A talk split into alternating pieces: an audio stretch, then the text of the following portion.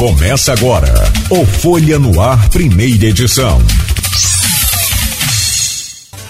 Segunda-feira, 28 de novembro de 2022. Começa agora aqui pela Folha FM 98,3, mais um Folha no Ar. Bancada de hoje que é uma super mesa redonda para gente falar de futebol, para gente falar de Copa do Mundo, para gente falar de gênios como Messi, tantos outros que estão ainda, né, aproveitando aí talvez a última Copa, outros começando a sua carreira a brilhar nesta Copa do Mundo. E a gente conta na bancada com Aloysio Abreu Barbosa e como nossos convidados o Antunes Cleiton, jornalista. E eu vou acrescentar aqui, Aloysio, radialista também e dos bons Aliás, Antunes é um daqueles completos, né? Muito bacana ter a sua presença aqui, Antunes.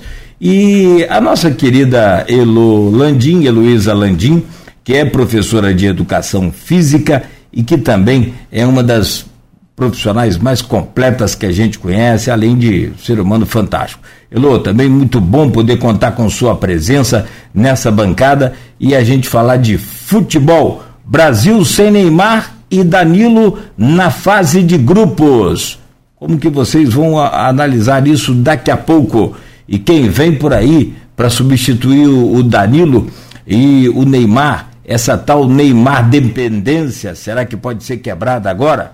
Vamos falar também dos favoritos e as zebras da Copa do Mundo no Catar. Quem fez bolão nessa Copa do Mundo tá num sufoco doido. Agora, quem fez aquele bolão né? Ao, ao contrário, né? O reverso pode estar tá com dinheiro aí. Daqui a pouco a gente traz esses comentários, os jogos também do fim de semana, os jogos de hoje. Agora tem Camarões e Sérvia já começando aí com os primeiros movimentos dessa partida de hoje, que é do Grupo do Brasil, e nós vamos acompanhar aqui em tempo real para você poder né, acompanhar o programa aqui com a gente e a gente vai estar te informando aí a, a cada momento, a cada lance importante é, dessa partida. No oferecimento de Proteus, Serviços de Saúde e Medicina Ocupacional, qualidade certificada ISO 9001-2015, Unimed Campos, cuidar de você. Esse é o plano. Laboratórios Plínio Bacelar e Plínio Bacelar Vacina, com o apoio de Green Energia Solar. Olha, antes da gente começar aí esse bate-bola, deixa eu trazer aqui as manchetes do jornal Folha da Manhã, em destaque na sua capa o impresso. Polêmica da reforma do arquivo público vai parar na justiça e alerge. Vladimir diz que vai mover ação contra reitor da UENF. Raul Palácio cobra o projeto da prefeitura para as obras. Bruno Dawaire questiona a gestão da verba liberada. É capa do jornal Folha da Manhã ainda. A Câmara de Campos põe LDO na pauta.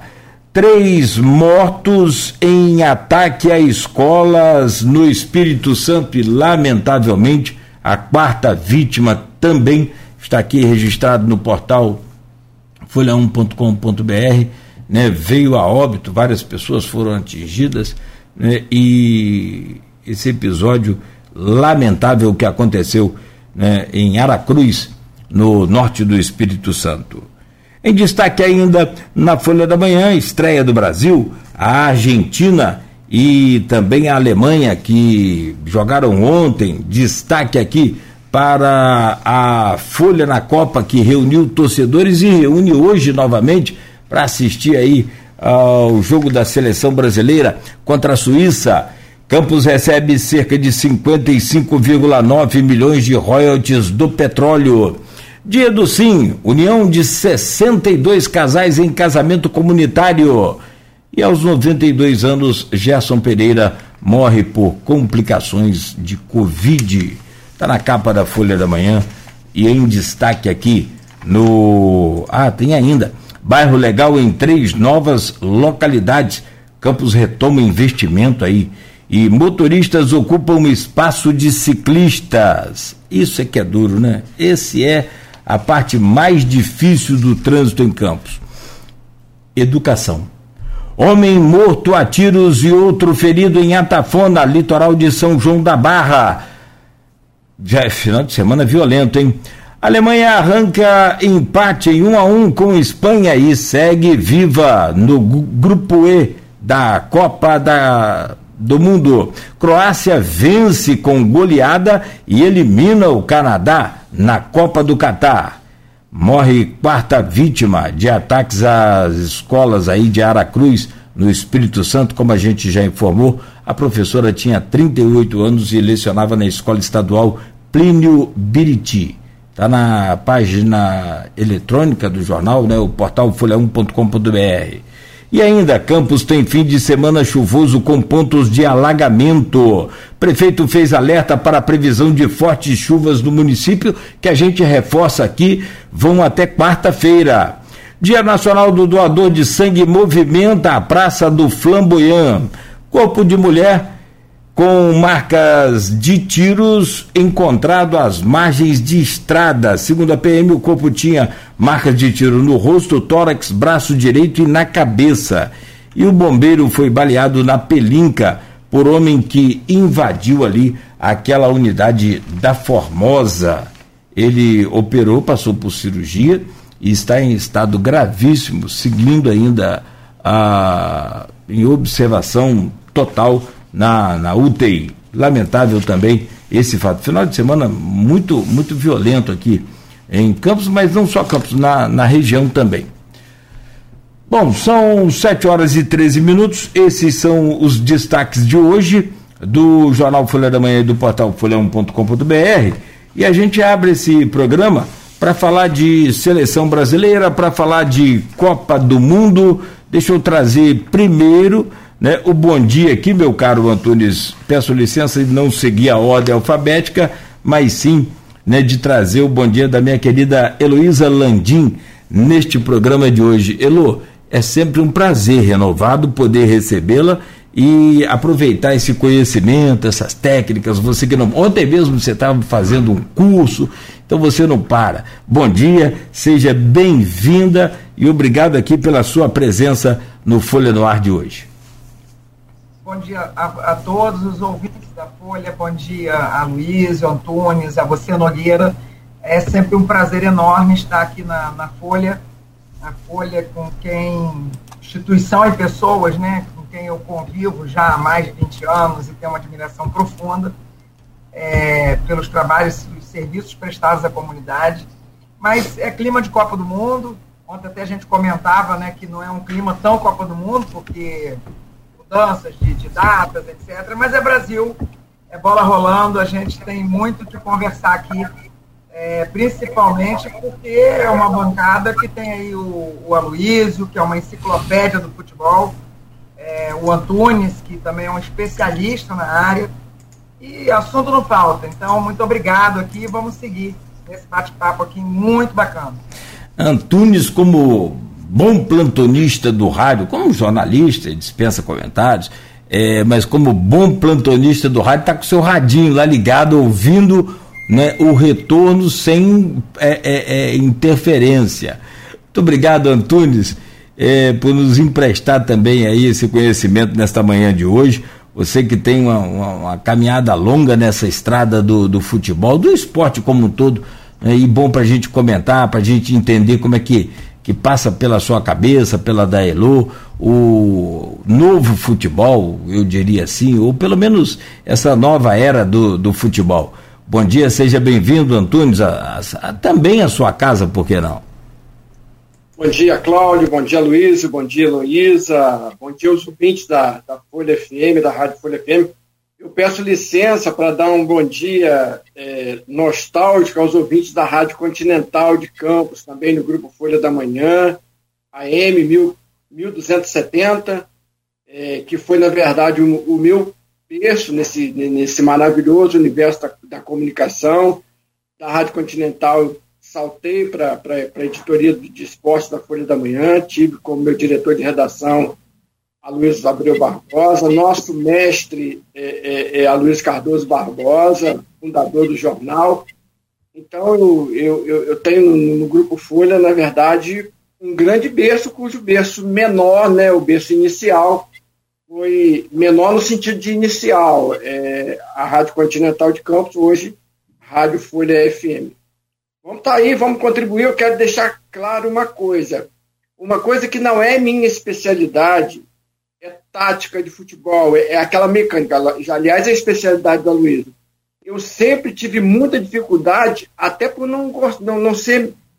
Eu sempre gostei de futebol, mas no aspecto emocional. Nas poucas vezes que eu fiz ponta no futebol, quem, quem não é do rádio esportivo não sabe, evidentemente. Ponta são aqueles dois repórteres que ficam lá embaixo, um acompanhando o ataque de um, outro acompanhando o ataque do outro.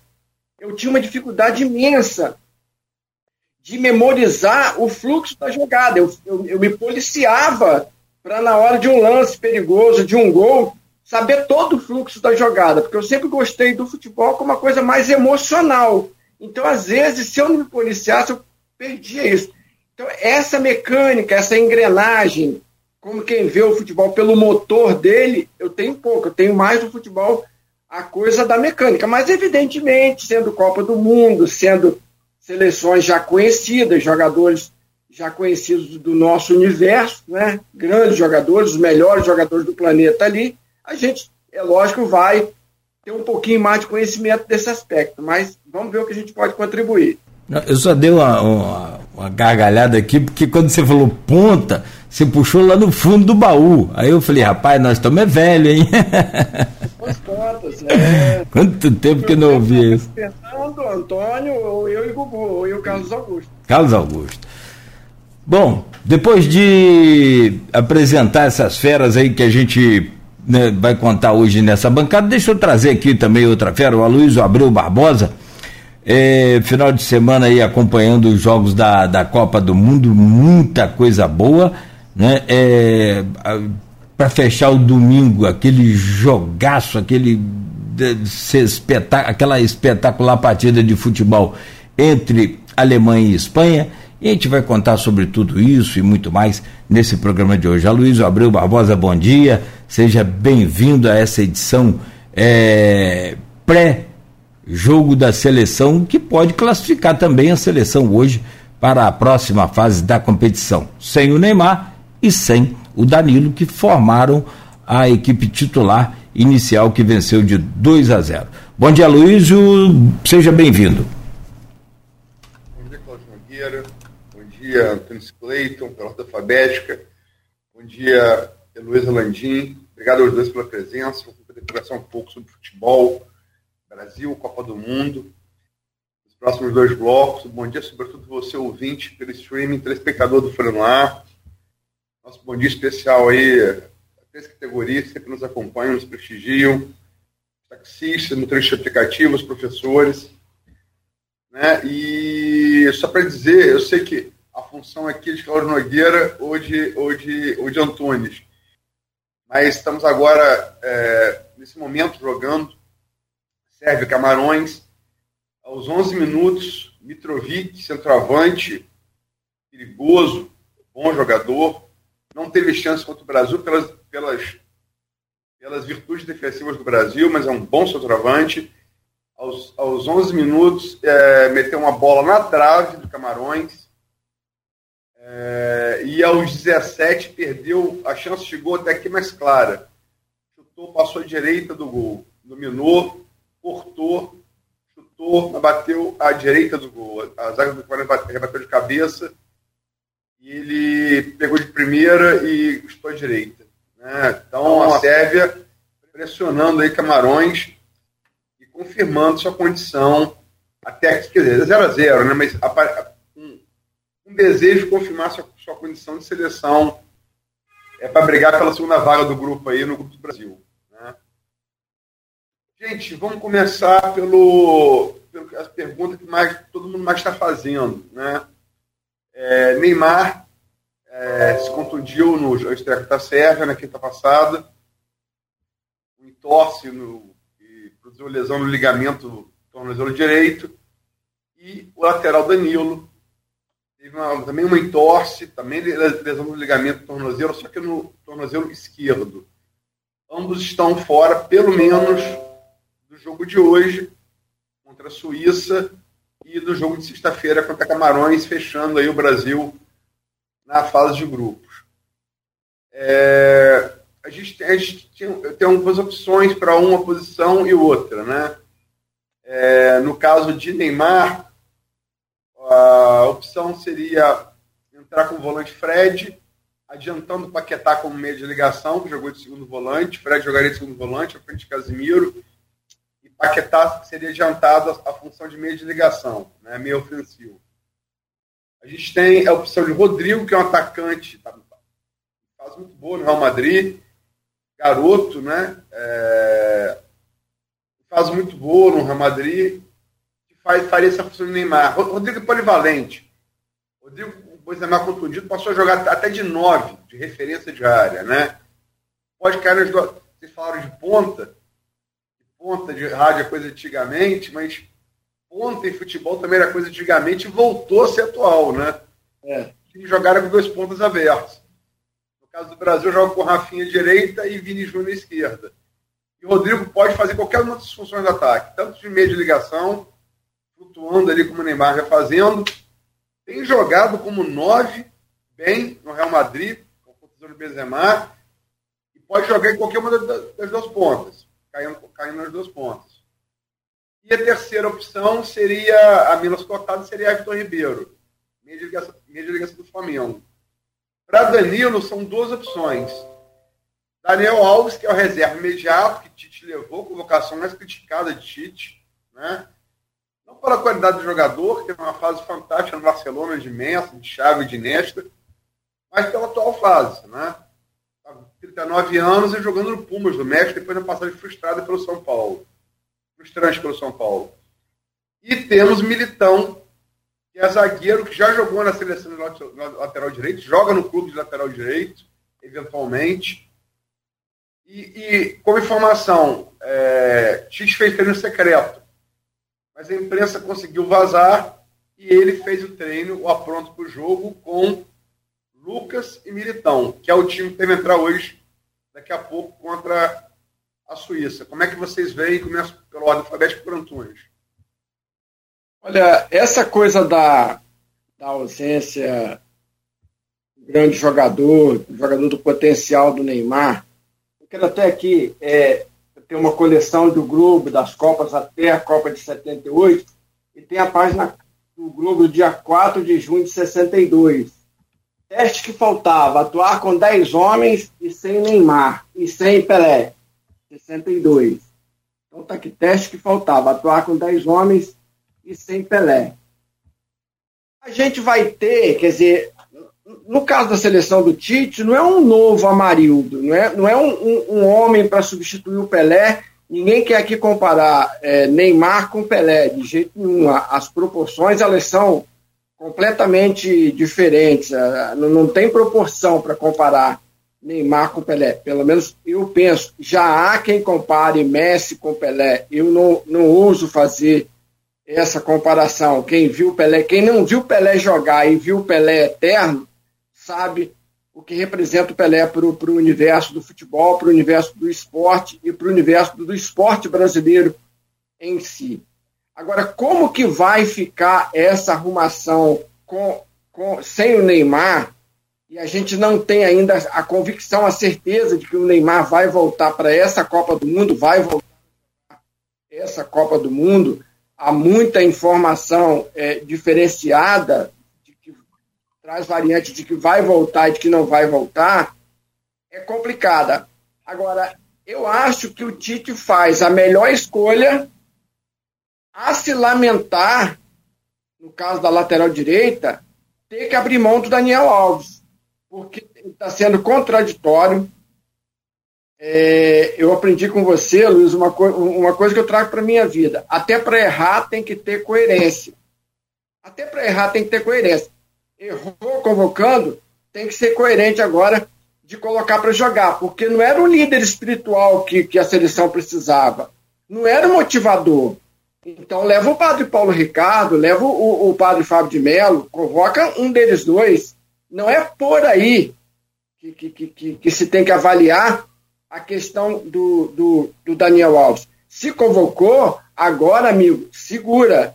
A batata tá quente, segura. Bota para jogar e vê o que, que vai dar. Pelo menos 30 minutos e faz uma substituição, coloca um apoio para ele, enfim. Mas eu acho que a decisão pela substituição do Neymar para formar, porque o que vai acontecer é o seguinte: o Tite não tem um, um camarada capaz de substituir o Neymar. É, esse aqui entrou no lugar do Neymar e resolveu. Resta saber como é que vai ficar o trauma dessa seleção. E acontece o seguinte: quando você pega a seleção de 62 no Chile, a própria seleção, até a seleção de 82, aquela grande seleção de 82, você olhava para a seleção e via senhores jogadores de futebol, jogadores experientes, com uma idade mais avançada, o futebol não tinha a dinâmica que tem hoje. Hoje você vê uma seleção de meninos, e se não for uma seleção de meninos, não passa da primeira fase, porque a dinâmica do futebol hoje, a dinâmica física do futebol, está aqui Luiz Alandim, que é professor de educação física, pode falar melhor sobre isso, é completamente diferente. Então, vamos falar das duas posições só para sintetizar o que eu falei. Eu, te, eu acho que teria que ter colocar o Daniel Alves e depois o que dá. E em relação à, à substituição do Neymar, ele fez o que é capaz. Ele está colocando no meio, do meio para frente, para compor a ausência do Neymar, uma coisa que ele já experimentou. Oi, Aloysio. E aí, o que você acha das, das substituições, da, da, das substituições? Você acha que quem entra no lugar de Neymar e quem entra no lugar de Danilo? Olha, eu acho que essas mudanças trazem para a seleção também é, a oportunidade da versatilidade, né? De Paquetá, o faro de gol do Richarlison, o próprio Rafinha, que não foi tão bem no primeiro jogo, mas que pode se sobressair agora, a partir de agora. É, eu vejo que o Rodrigo, né, como o Tite fala, carrega a bola no pé, então tem uma habilidade enorme. E o Militão, sem dúvida alguma, é, concordo com, com, com o Antunes, né, porque já que levou o Daniel Alves, que é um, um cara que tem histórico, mas nós precisamos é, é ter essa visão também do que o Antônio falou com relação às condições não só físicas, mas é, é de habilidade, de ritmo de jogo. O Daniel está há dois meses sem jogar. Então, me chamou muito a atenção essa convocação dele, mesmo porque o líder da equipe, o próprio Neymar, desempenha esse papel, e, e, e outros também que estão lá, como o Richarlison, é, o, o, o Vini Júnior, mas sobretudo o Tite. O Tite tem sido maestro realmente. E, e com relação à ausência do Neymar, vale destacar que em 2019, é, apesar do Neymar, né, à época, é, estar jogando muito bem, está lá fora, mas a última partida da Copa do Brasil em Copa do Mundo foi sem Neymar, em 2014. Né, que foi a disputa do terceiro lugar contra a Holanda, derrota por, por 3 a 0, mas o Neymar não estava presente. É, e ao longo de todo o trabalho do Tite, tem dados estatísticos que mostram é, que o aproveitamento da seleção sem o Neymar, com o Neymar, foi de 84%, por exemplo, contra 76% contra ele. 76% contra ele, né? Então, assim, é importante que seria importante que nesse processo de formação da equipe brasileira durante os quatro anos, o Tite tivesse preocupado com isso, porque, a, a bem da verdade, todos os momentos que Neymar esteve fora da seleção por problemas físicos foi por conta desse bendito tornozelo. Isso é recorrente desde 2014. Então, quem criou essa dependência, essa Neymar dependência, foi o técnico. Não tem outra situação. O Brasil tem muitos talentos né, que poderiam estar ali, como o Antunes falou, desempenhando o papel que o Neymar representa, é, digamos, substituindo realmente a ele. E, e, aí? Foram convocados quase 100 jogadores nesses quatro anos, Luiz. É, mas eu não vi também o Brasil jogar com jogadas ensaiadas, com padrão de jogo. Eu vi, sim, uma equipe jogando para frente, uma equipe animada, uma equipe dentro do jogo. Não era uma equipe apática, mas uma equipe dentro do jogo. Mas se sobressaindo, como sempre, nos últimos anos, pelas virtudes individuais. Então, acho que isso também acentua a ausência do Neymar. A equipe poderá sentir em virtude disso. Agora, o Brasil tem aí muitos talentos que estão na seleção. É uma questão também de hoje. O Brasil se saindo bem, tendo oportunidade de fazer dois, quem sabe três gols, vira-se essa página da Neymar dependência até o próximo jogo. É, eu coloco na conta do Tite, porque ele, como técnico, é, tem, e, e, experiente, que é excelente técnico, excelente técnico, diga-se passagem, ele, no meu entender, pecou nesses dois aspectos. O primeiro, definir uma equipe padrão e os momentos que teve para treinar essa equipe. Desenvolver um padrão de jogo, porque não tem como você estar tá no campeonato mundial e ali você começar a treinar, a desenvolver algum conceito de equipe. Mas acredito que as substituições vão ser muito bem, vamos dizer assim, vão, vão trazer resultados para a equipe. É, por outro lado, essa equipe jovem também, a, a, Copa do Mundo é uma vitrine. Os jogadores querem se mostrar. Né? Haja visto aí o Martinelli, que foi convocado, é, ele é ponta, ponta esquerda, mas ele foi convocado com 33 gols na carreira toda. Né? Tá certo, ele faz assistências, o, o papel dele é de assistências, mas um ilustre desconhecido no mundo do futebol aqui pra gente. Torcemos para que ele se desempenhe, mas isso é uma vitrine. E como vitrine eles vão, vão desempenhar, vão, vão, vão com certeza é, é, cumprir esse papel. E, e só para finalizar esse, esse tópico, Aloysio, a, a única taça que o Tite levantou na seleção foi em 2019. E o Neymar não estava presente por causa do tornozelo.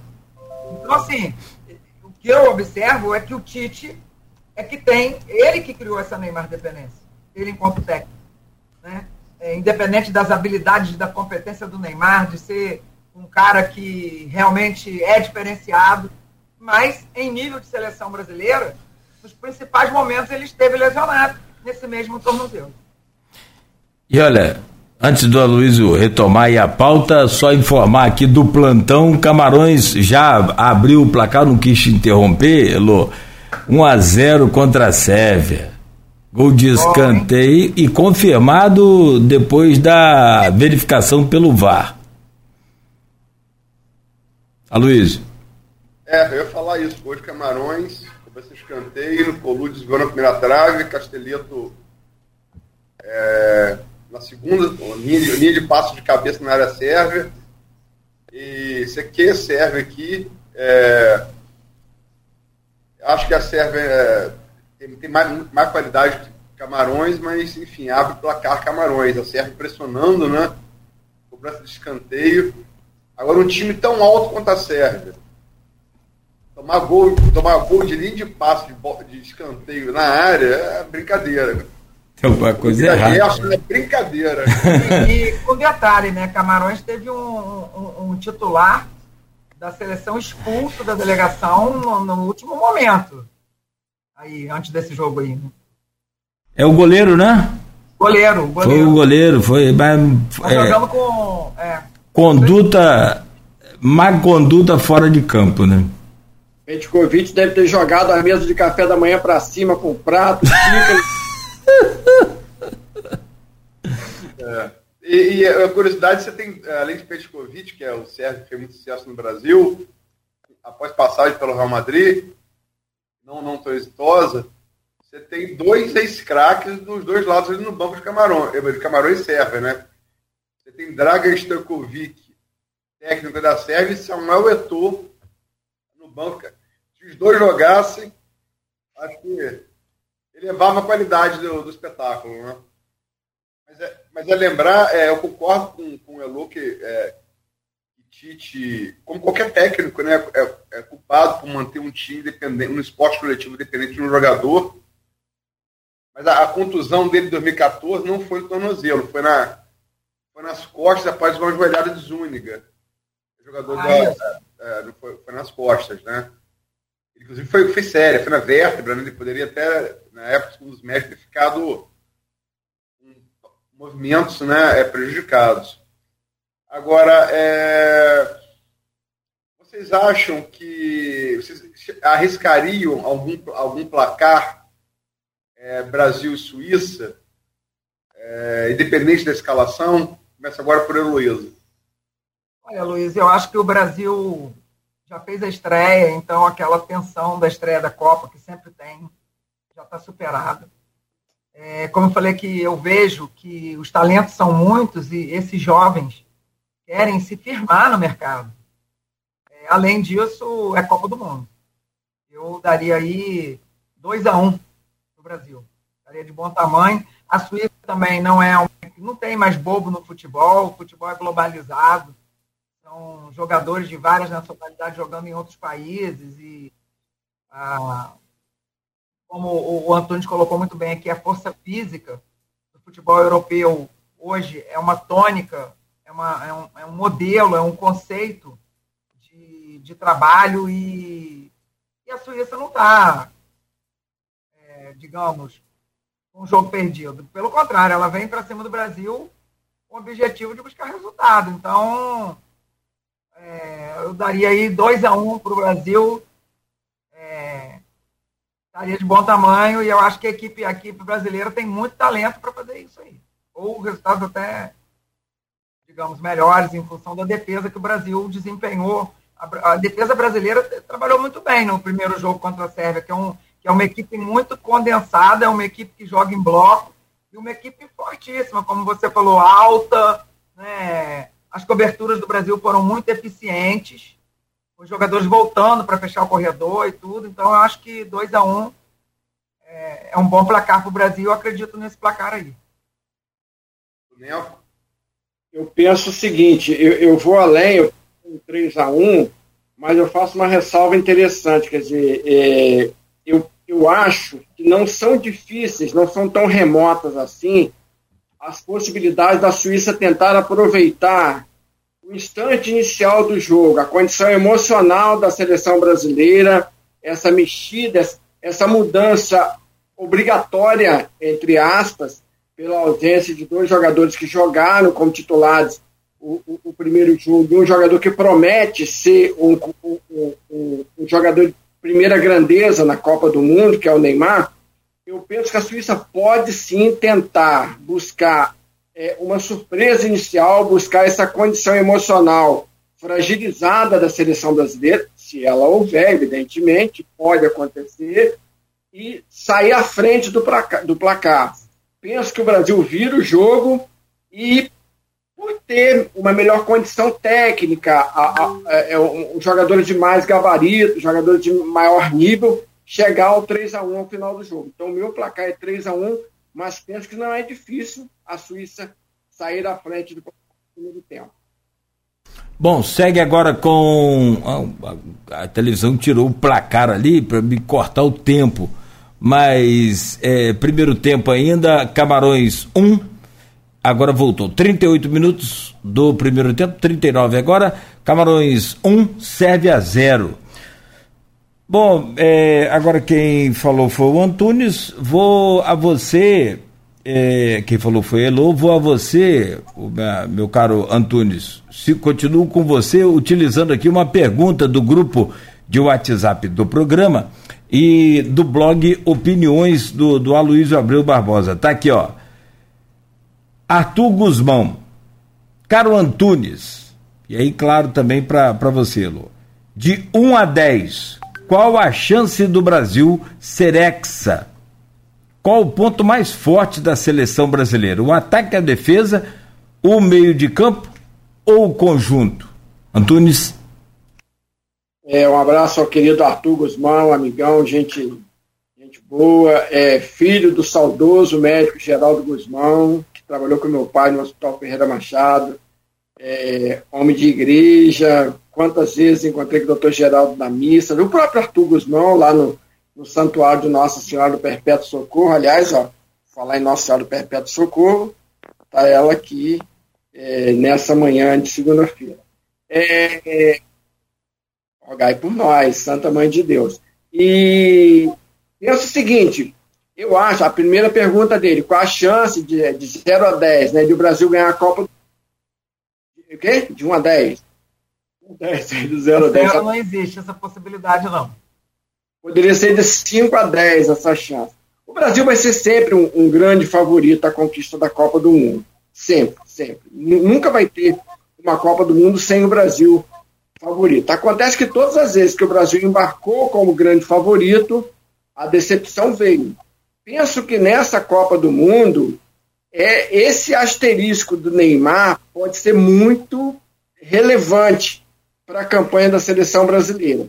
E vendo as demais adversárias, a gente tem a Argentina de Messi, que estreou mal e vai buscar reabilitação, já conseguiu uma vitória e vai buscar reabilitação. A Alemanha, que eu acho que vai se classificar no seu grupo, mesmo também tendo perdido a partida de estreia. O que acontece? Nós temos a França com o Mbappé. O que, que pesa favorável ao Mbappé é, em relação ao Cristiano Ronaldo de Portugal, que também tem uma boa seleção, ao Messi e ao Neymar? É que o Mbappé ele tem uma juventude a mais, ele, ele é mais jovem do que, do que os, outros, os outros três, o, o, Ronaldo, o Messi e o Neymar, e ele já tem uma Copa do Mundo no bolso. Ele joga com uma paz maior em relação principalmente ao Cristiano Ronaldo e ao Messi, que ainda não conquistaram uma Copa do Mundo. Isso pode fazer o Mbappé jogar um pouco mais solto, um pouco mais leve, e a França tem sim um bom time. Eu acredito, eu acredito seriamente que França e Argentina são os grandes, os grandes adversários. Mas eu boto de, de, de 1 a 7, de 5 a, de, de, de, 1 a, de 1 a 10, ou de 5 a 10, o Brasil com, com, com 7, na possibilidade de o Brasil ganhar a Copa do Mundo. As outras perguntas que o Arthur fez, eu confesso que eu perdi aqui. Sem problema, estamos aqui de plantão aqui para isso. É. É, qual o ponto mais forte da seleção brasileira? O ataque, a defesa, o meio de campo ou o conjunto? O ataque, do meio para frente, o meio e ataque. O, o, o, meio, o meio ofensivo do Brasil, eu acho que é muito forte.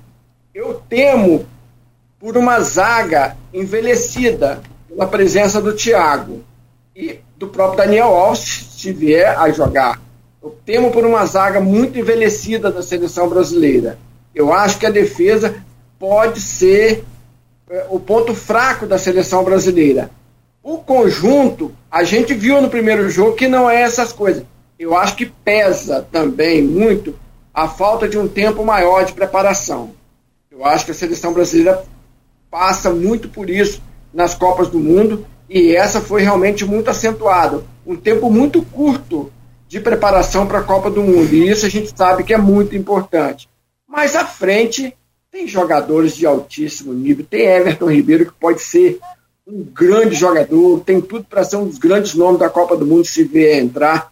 Tem o Pedro, que eu teria levado em 2018. Eu teria levado o Pedro do Fluminense em 2018 para uma emergência, para um, uma jogada extra para empatar ou virar um jogo. Eu penso que o Pedro pode ser, sim, esse 9-9 que às vezes a gente precisa, a gente vai precisar. Não adianta que ah, não joga mais com 9. Não joga mais com 9. A gente pode precisar de um jogador é, a la Boniek, é, Paulo Rossi, é, Nunes, um jogador que empurra uma bola para dentro do gol, um jogador de área, para uma jogada de área. Eu penso que, que o Pedro é, pode ser esse jogador, e eu teria levado quatro anos atrás na Copa de 2018. Em 2018 eu teria colocado o Pedro na seleção quando ele ainda era do Fluminense. Então, eu acho que o, ataque da seleção brasileira é sim do meio para frente, o meio, o, o, meio ofensivo e o ataque é o, a grande força da seleção brasileira. Elô, quer que eu refaça aqui a. Não, não, estou com as perguntas aqui, mas é, assim, é, chances o Brasil sempre tem. Eu destaco aí que a França, a Alemanha, a própria Alemanha, a Espanha, Brasil e por que não a Argentina são favoritos. É, os tropeços acontecem. Eu destacaria que o, o maior é, patrimônio do Brasil hoje na Copa são os. O, Elô. Oi. Não, não tem jeito. Eu agora vou ser indelicado, é, deseducado, me perdoe, mas as, você começa a falar, começa a sair gol. Vamos deixar só você falando então, tá, Antunes? É. A, Sé- oh, a Sérvia acaba de empatar aos 40, e- aos 46 do segundo tempo. Pô, Já-. A Sérvia não ia deixar barato. Uma equipe consistente. Gol de cabeça do, do, do camisa 2, não deu pra ver o nome dele aqui. sobre isso. É. A altura da equipe. Ah, sim, os caras têm dois metros de altura em média. Pavlovic. Ah, beleza, obrigado, Luiz. Então, o Elo, mil perdões. Mas o. Tá ó, e, e foi uma jogada disputada, com dois ma- ma- marcadores eh, sobre ele, um mais em cima ainda, acabou subindo sozinho no final, né? É, eles- os caras são realmente grandalhões. Pode, Mas repete o nome, o nome do jogador que fez o gol aí, Nogueira. para aí que eu não anotei. Você falou Pavlovic. Novik. Tudo, vai, vai lá. Cláudio Nogueira é da época de Fábio Tosca. É. Rapaz, esse cara não veio de botar uns, uns nomes assim de doença e remédio mais fácil, né? É, porque aqui, ó, tá lá. Deixa eu ver. é Plavlo, Pavlovic. Pavlovic. É. Nogueira, Pablo- depois vamos, depois Não, vamos escalar a seleção da Arábia Saudita, Nogueira. É, bom, não, é, por favor, ao final eu quero a escalação da Arábia Saudita de quais salteado por você, Antunes. Pavlovic. Pô, segunda-feira, Luiz. A língua ainda tá no gol do Brasil de sexta. Elô, desculpa, perdão, meu amor. Segue com, com o seu raciocínio. Você ia cotando aí É, a seleção. Tem as seleções que estão despontando aí, como a Espanha, que tem uma equipe até agora, até o momento, uma equipe que joga taticamente, que joga é, com jogadas ensaiadas, que tem realmente talentos também individuais, mas que faz um jogo de equipe que é o que dá resultado realmente em campeonato. né? A gente não pode ter essa visão de que, embora, né, como todos aqui já falaram, ao desequilíbrio, quando você tem um craque ou outro. Faz gol aí, ó. Você, você, é só você falar que vai sair gol. Outro gol da, da, da, da, da Sérvia. Agora jogada de fora da área, chute arrastado. Camarões está sentindo a ausência do goleiro titular, hein, que foi expulso da Ó, delegação. ah, esse gol não sei, mas é, é, sinceramente, é, você falar agora com 48 do segundo tempo no- no- nos acréscimos, né, que fo- são seis minutos, é, Milinkovic, né, Milinkovic faz o segundo gol da Sérvia. Vamos lá. Então, assim, é, o Brasil tem chances, mas nós não podemos ficar iludidos também, porque tem equipes que são bastante condensadas no ponto de vista é, do meio de campo, jogam em bloco e tem treinamento específico para jogadas. Eu diria até que o, o Tite é, montou uma seleção versátil, montou uma seleção aproveitando os melhores talentos, salvo alguns que ele não convocou em detrimento de seu gosto pessoal aí, como, por exemplo, Daniel Alves, que foi, e, e- todo mundo sabe da realidade. né? Mas eu também vejo que o Brasil está se destacando individualmente. É, com relação ao tempo de preparação, eu não diria que ele é pequeno ou que ele é insuficiente. Porque, a bem da realidade, é, qualquer técnico de equipe de alto rendimento, ele deve se preocupar em fazer um planejamento que contemple minimamente a parte tática das equipes. Não tem como, todos tiveram pouco tempo para se preparar. E nesses quatro anos, qual foi o treino tático que o Tite desenvolveu? Qual o padrão de jogo que o Tite desenvolveu? Bem, eu acredito que até o momento nenhum.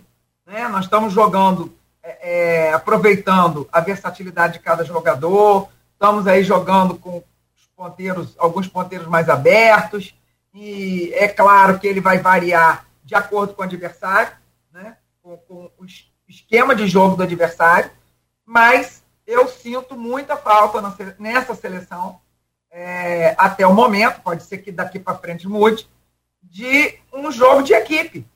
Porque o que nós estamos vendo é um jogo de talentos. Ótimo, maravilha, beleza. Isso desequilibra jogo, isso ganha jogo. Mas, quando a gente fala, ah, vai ter o um nervosismo porque não tem Neymar. Bom, se nós tivéssemos uma equipe com jogadas ensaiadas e minimamente, taticamente definida para essas mudanças, nós não teríamos esse possível nervosismo. Então, acho que o Brasil tem chance sim, o Brasil é, é camisa, né? mas no futebol não é só camisa. O jogo é jogado. Né? E aí a gente tem equipes muito fortes também concorrendo. Então, de 1 a 10, eu acompanho o Antunes, eu ficaria com 7. Porque o Brasil vai fazer hoje o segundo jogo, pode crescer, mas essa questão tática é uma questão que me incomoda muito, porque o Tite é um cara que sabe armar time, o Tite é um cara que já mostrou aí resultados nos clubes, e por que não fazer um padrão de jogo da seleção? Esse é um questionamento que me incomoda muito. Porque eu vejo assim, reuniu a seleção, é rachão e vai para o jogo. Cara, não dá para ser assim. A estrutura que o Brasil tem no futebol, e aí entra também a questão de, de, de dirigentes da CBF, é, toda essa parafernália que a gente conhece bem na mídia, e por dentro, vocês que estão aí, que são jornalistas, conhecem muito bem isso por dentro. É, tem lá um centro de treinamento da melhor qualidade em Teresópolis, teve quatro anos para fazer esse esquema tático funcionar de forma que. Porque a gente vê a equipe da Espanha jogando, é bola no pé o tempo inteiro. Né? Sabe o que vai fazer ali na frente? Se, se o plano A não der, vamos para o plano B. Então, assim, eu torço muito para que a seleção brasileira tenha, eh, durante essa Copa ainda, esse padrão aí, que vai ser uma coisa também que vai ser uma estratégia que pode definir o título. Né? É, a gente está vendo, a Neymar machucou. E agora nesse jogo machuca outro. Nós temos que ter, além das peças de reposição, uma estratégia de jogo que defina o nosso padrão. E aí, a, a, a, não por ser flamenguista, mas aplaudindo o Dorival, Dorival fez muito bem isso no Flamengo. O Flamengo jogava o tempo inteiro com a força dos talentos, que o Paulo Souza desmobilizou a equipe toda, não conseguiu montar um padrão de jogo, o Dorival montou esse padrão. Inclusive, com equipes, vamos dizer assim, com dois times. Então ele tinha um time para jogar numa competição, outro time para jogar na outra, mesclava os jogadores, mas não perdia o, o, o, padrão de jogo e nem os resultados. Eu acredito que a equipe do Flamengo é, não tenha tantos não, comparando com a seleção brasileira, né? digamos assim, a seleção tem talentos que não tinham ali na, na, na equipe. Então, eu queria muito que o Tite fizesse na seleção o que ele fez nas equipes que ele dirigiu, né, que foram um sucesso. E sucesso técnico-tático. Né? É, 7h55. Acho que dá tempo de fazer mais uma, mais uma pergunta, não dá, Nogueira? Mais uma, a gente fecha às 8. É. Embora o Brasil, logicamente, somos brasileiros, né? E, e estamos no Brasil, o Brasil é, tem que ser nosso, nosso foco, né? Nosso foco de análise. É, eu, Antônio falou umas coisas, sobretudo em relação ao Mbappé, a competição com, com Messi, CR7 Neymar, que eu, eu, eu, ainda não escrevi sobre isso, mas com minha cabeça com isso já há algum tempo.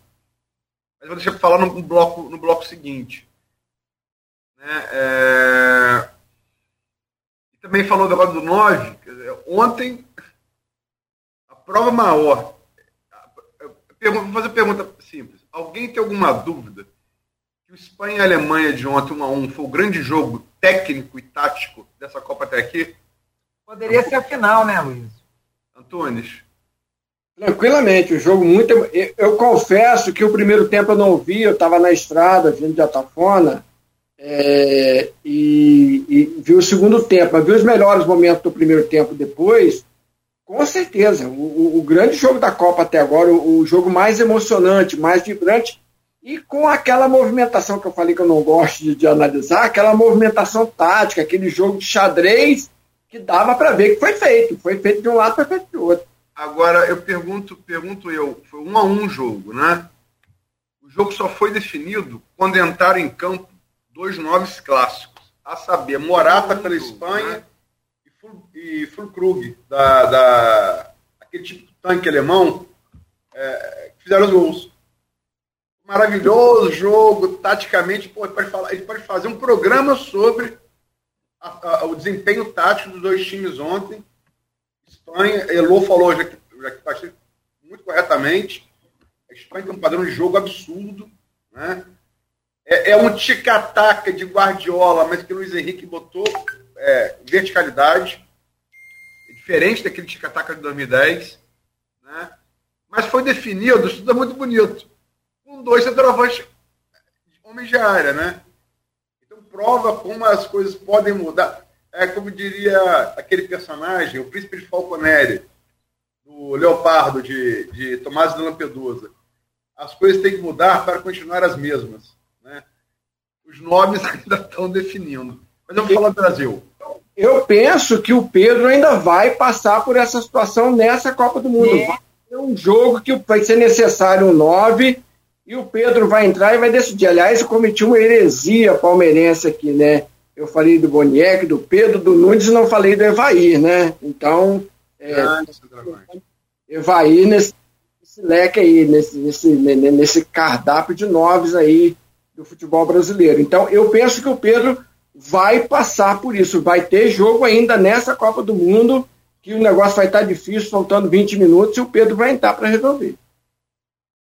O Boniek Paulo Rossi, embora atacante, não eram tipicamente homens de área, né? Evaí, com certeza, sim. É, Pedro, com certeza. Não, eu falo, não, não era o pivôs, né? Não era o pivôs. Era mais atacante de mobilidade. Mais no estilo Bebeto, assim, talvez, né? Mas vamos lá. É, Brasil. É, Primeira fase tranquila, vencendo hoje, tem Camarões aí na sexta. Alguma possibilidade de surpresa? E quem seria, no entender de vocês, o melhor adversário, é, o melhor adversário para na fase seguinte, na, nas oitavas? O Brasil vai pegar, né? É, vai pegar, o Brasil está no grupo G, vai pegar do grupo H, né? É do grupo H, não é isso? O chaveamento é do grupo H, não é isso? Acho que é, G, é Portugal ou Coreia do Sul? Ou Uruguai. Uruguai. Gana, Portugal, Coreia do Sul e Uruguai. Uruguai. O que, cê, o que vocês acham é, da conclusão do Brasil da fase de grupos? E o que vocês esperam nas oitavas, se tudo se confirmar, o Brasil passar em primeiro lugar? Agora eu começo pelo Lupe primeiro. Olha, Luiz, eu acho que tanto Uruguai quanto Portugal são, são adversários muito perigosos para o Brasil. Porque tem consistência de jogo. E Gana, os países africanos eles têm essa alegria de jogar o futebol, de, é, taticamente falando, e eles jogam com, com, perfil muito parecido até então com o Brasil. Pode ser uma surpresa. Aliás, eles vêm ganhando corpo. É, e eu vejo Portugal como uma equipe mais perigosa do que o próprio Uruguai.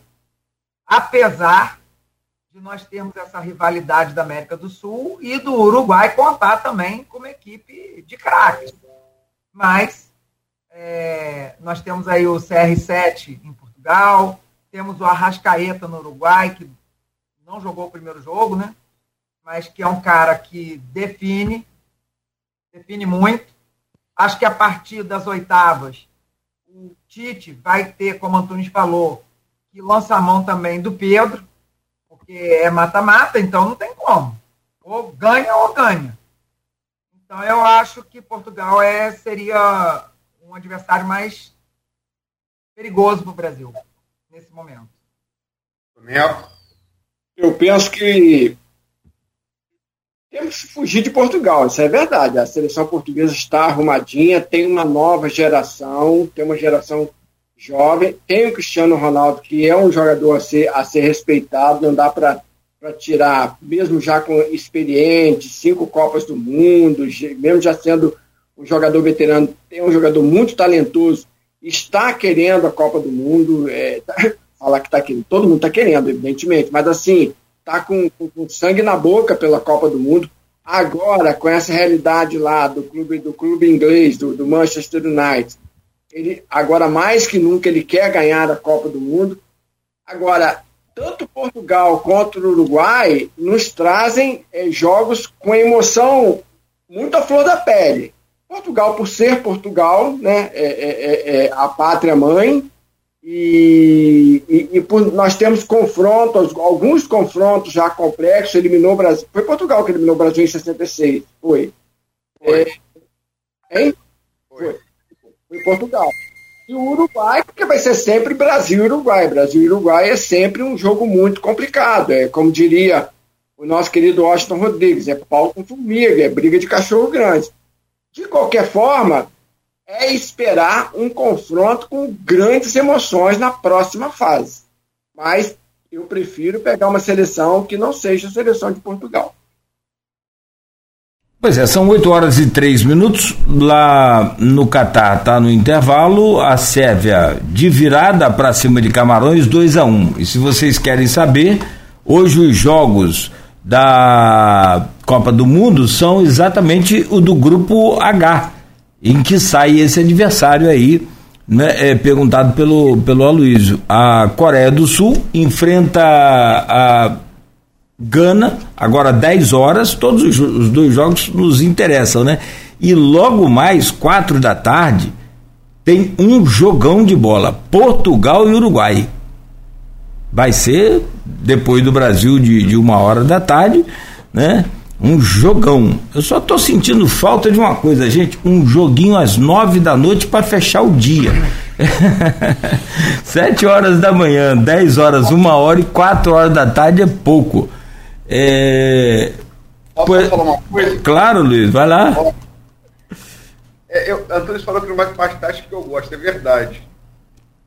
Eu estou muito curioso, não falo tecnicamente.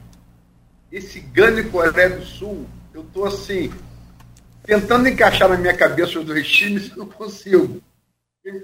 Parte tática, acho que vai ser um confronto, para quem gosta de parte tática, muito interessante, Gana Coreia do Sul. Não, é... não dá liga, não dá liga de maneira. Eu tento, não, não dá liga. Não faz sentido, né? Aí complica. Um é correria e transição, o outro é força física, também um jogo de transição, mas mais em força física e habilidade. É um jogo difícil da liga, estou muito curioso para ver. Só fazer um comentário também em relação a isso que a Luiz falou, da questão da tática. Morgana, minha filha mais velha, quando novinha, 9, 10 anos de idade, a gente às vezes sentado vendo um jogo de futebol, começava a Morgana, papai, tem que tirar um cabeça de área e avançar com mais um homem pela direita para pegar esse fragilizado do lado esquerdo e não sei o que. Morgana, pelo amor de Deus, eu é isso que eu leio depois. Ela, desde novinha, ela tinha essa aptidão. Tira é bom, cabeça é bom, de área, é bota mais o ombro, bota esse lateral direito mais à frente, bota outro lateral, que ele tem um vigor ofensivo maior, bota ele para jogar um pouco mais na frente, para empurrar esse lateral esquerdo adversário para trás. Gana, pelo amor de Deus, escreve, depois eu leio, deixa eu assistir o jogo. Ela gostava também. Ela gosta. Antônio, é, e falando aí dessas questões táticas, é, hoje nós temos o, esse, o, a Suíça se classificou no grupo C à frente da Itália.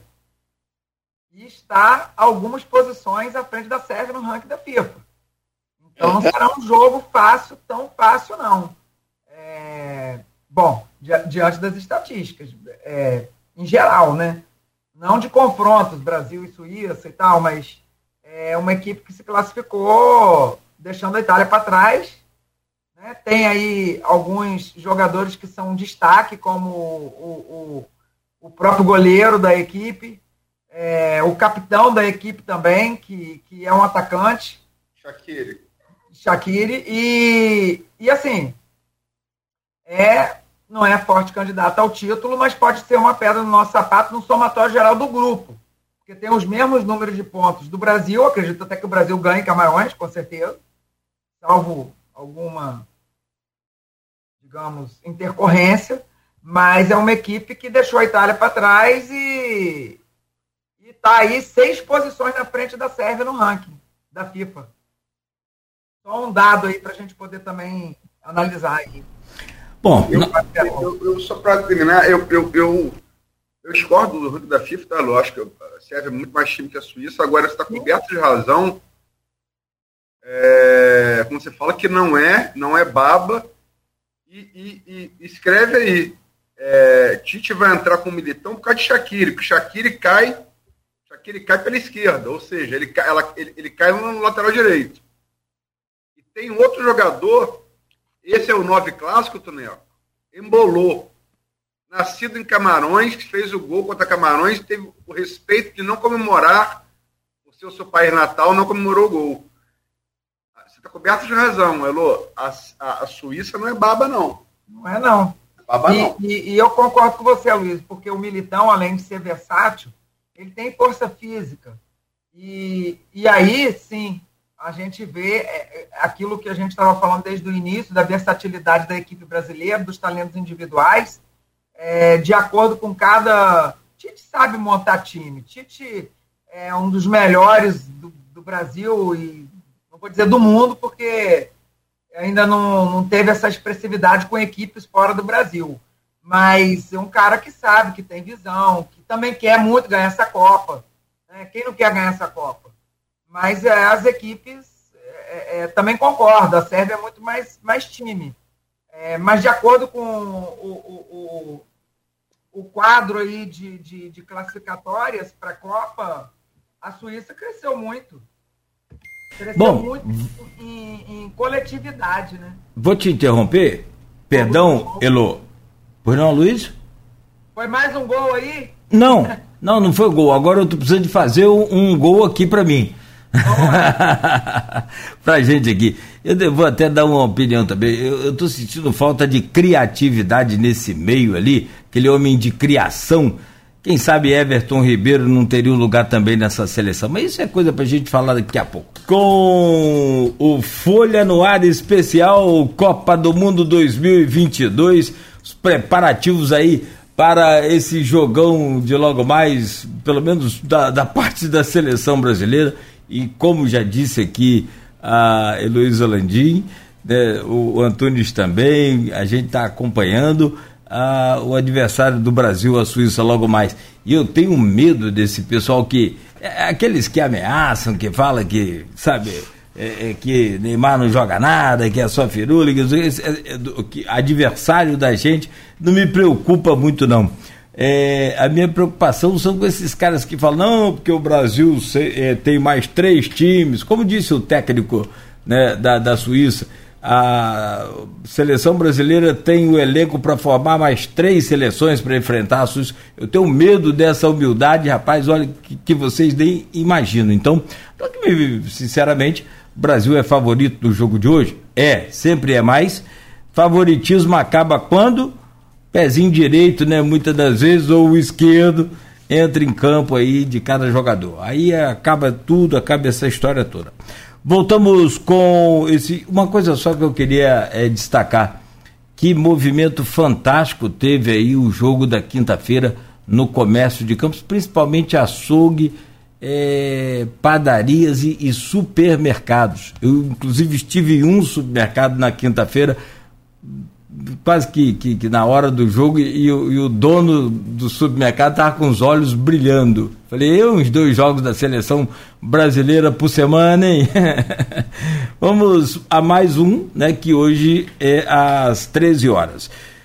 Voltamos do oferecimento de Proteus, Unimed, Laboratórios Plínio Bacelar é, e Vacina Plínio Bacelar. Meu caro Luiz Abreu Barbosa hoje na bancada conosco para onde estamos recebendo aqui o Antunes Cleiton, jornalista, e a Heloísa Landim, professora de Educação Física. Aloysio, por favor, eu volto com você. Gente, vamos nesse bloco, como proposto, analisar os favoritos e as zebras, que tem sido muitas, né? Como o Nogueira bem falou, tem estragado muito bolão aí né, é, na Copa. Vamos começar pelo, pelo, pelo, pelo, pelos destaques. Vou dar minha opinião, mas aqui interessa mais de vocês são os entrevistados. Na minha opinião, é, o Brasil ainda não fez o segundo jogo, a gente, a gente não sabe o que vai ser, vai saber com, Nogueira bem disse, futebol no campo, né? A gente vai saber favoritismos. A Copa está provando favoritismos estão caindo aí, né? Esperemos que não aconteça com o Brasil. Acho que não vai acontecer, mas enfim? Futebol, futebol.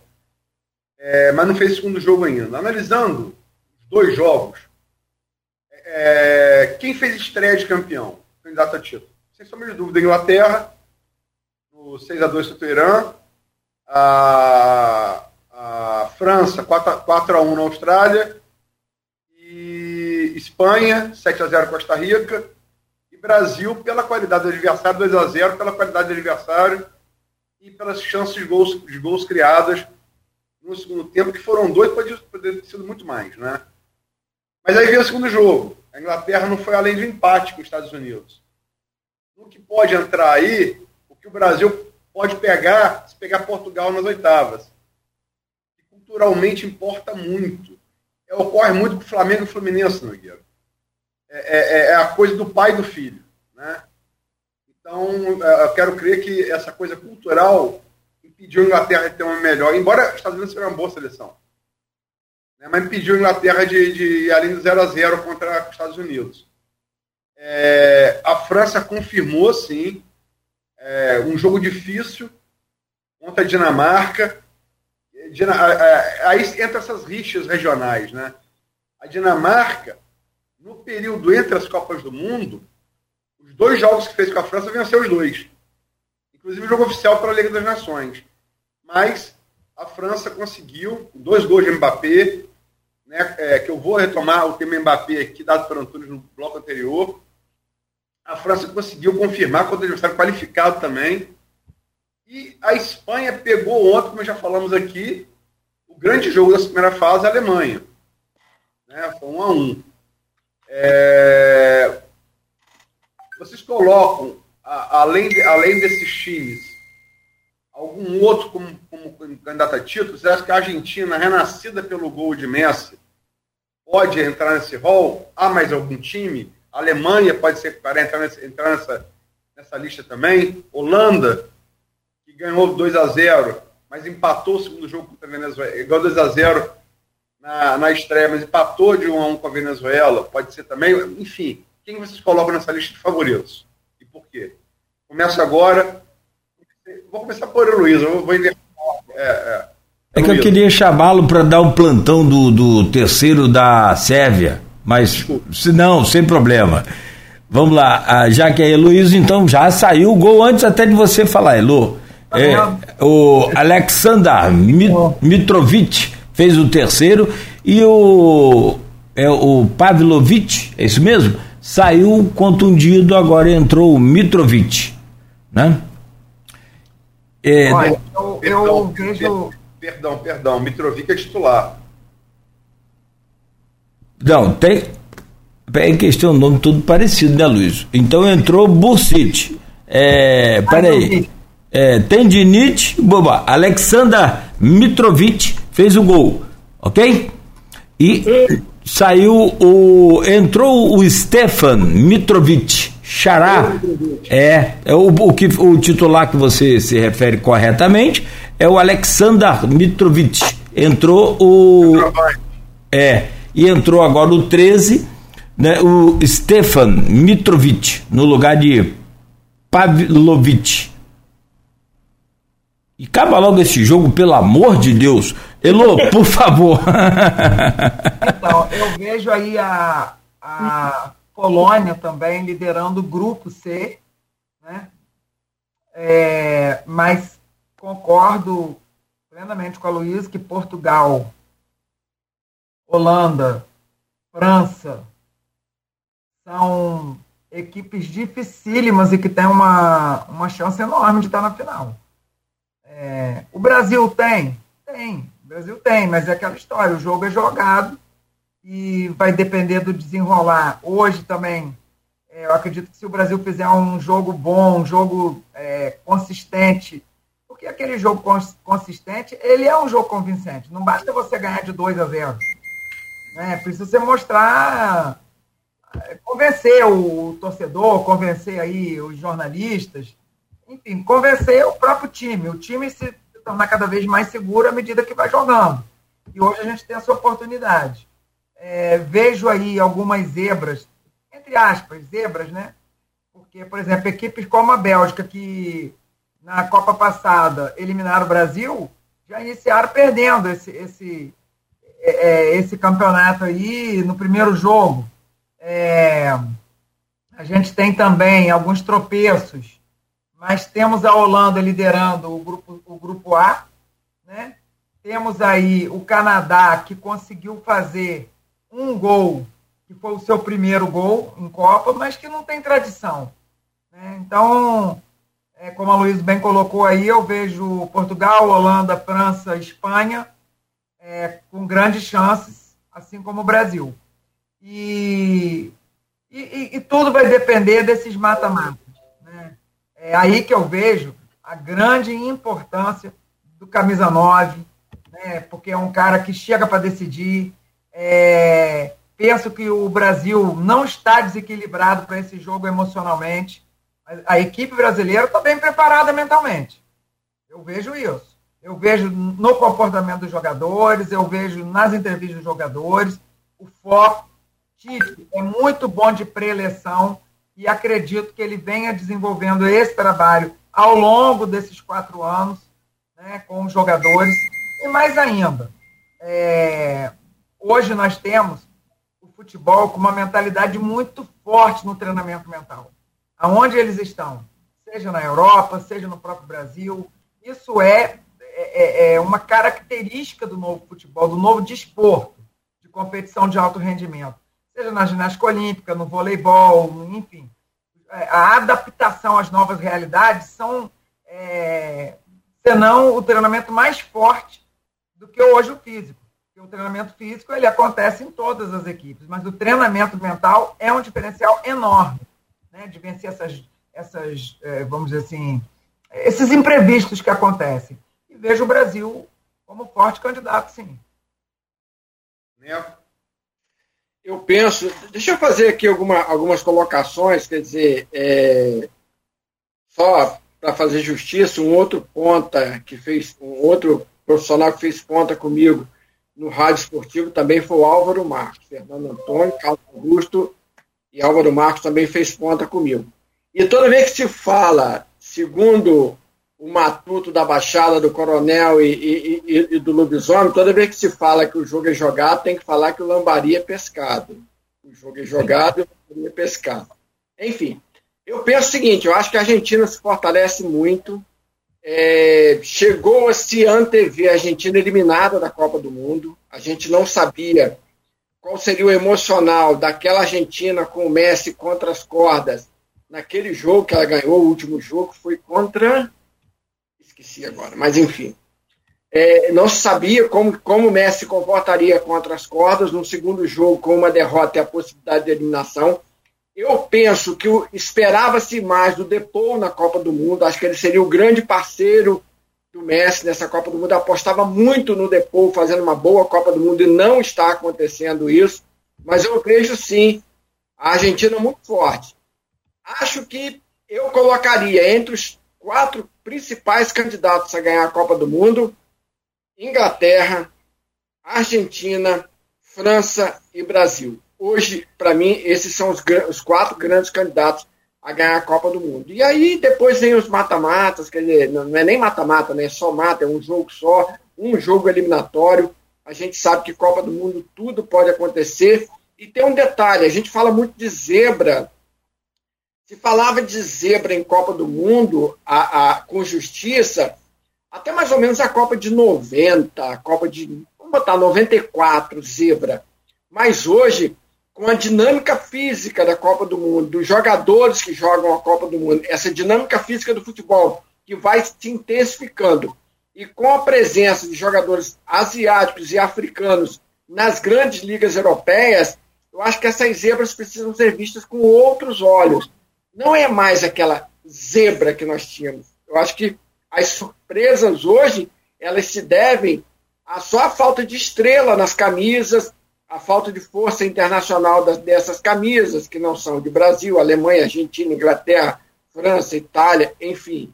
Mas essas zebras elas têm que ser analisadas hoje de uma forma diferenciada, porque a gente sabe que o futebol asiático e o futebol africano, com a inserção no mercado europeu desses atletas e com a dinâmica física do jogo, que aumenta a cada, a cada ano, isso aí vai ser diluído com o tempo.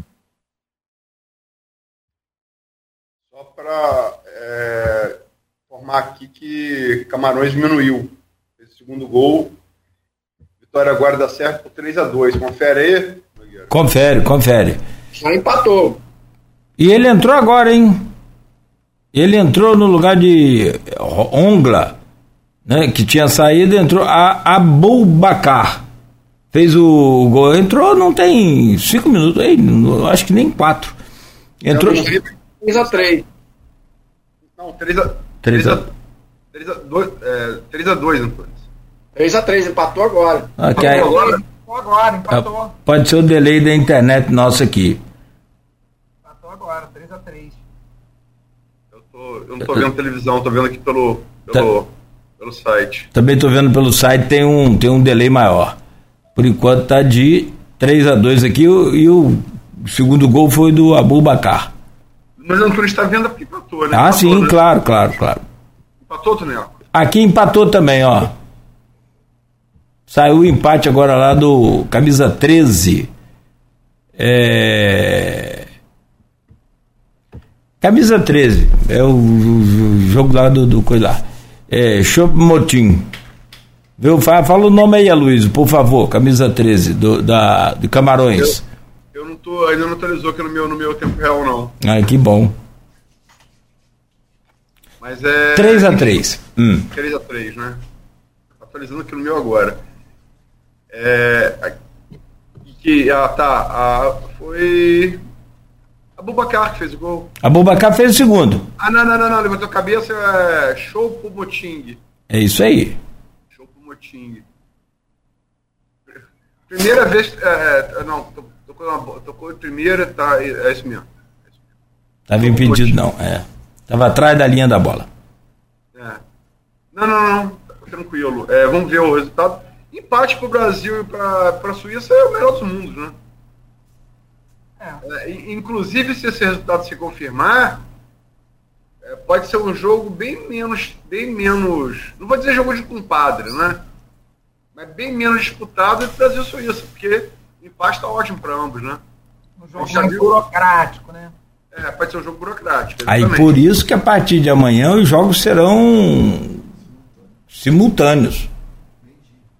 Todos os jogos no mesmo horário aí para poder acabar com essa coisa de um. Lembra disso? É, o, o Brasil tem uma grande vantagem nessa, nessa, nessa fase de, de grupos, que é jogar sabendo já o resultado dos outros, dos outros cachorros grandes, né? O Brasil já joga sabendo como é que foi o jogo de, de Inglaterra, como é que foi o jogo de França, como é que foi o jogo da Holanda, como é que foi o jogo da, da Espanha, da Alemanha, da Argentina.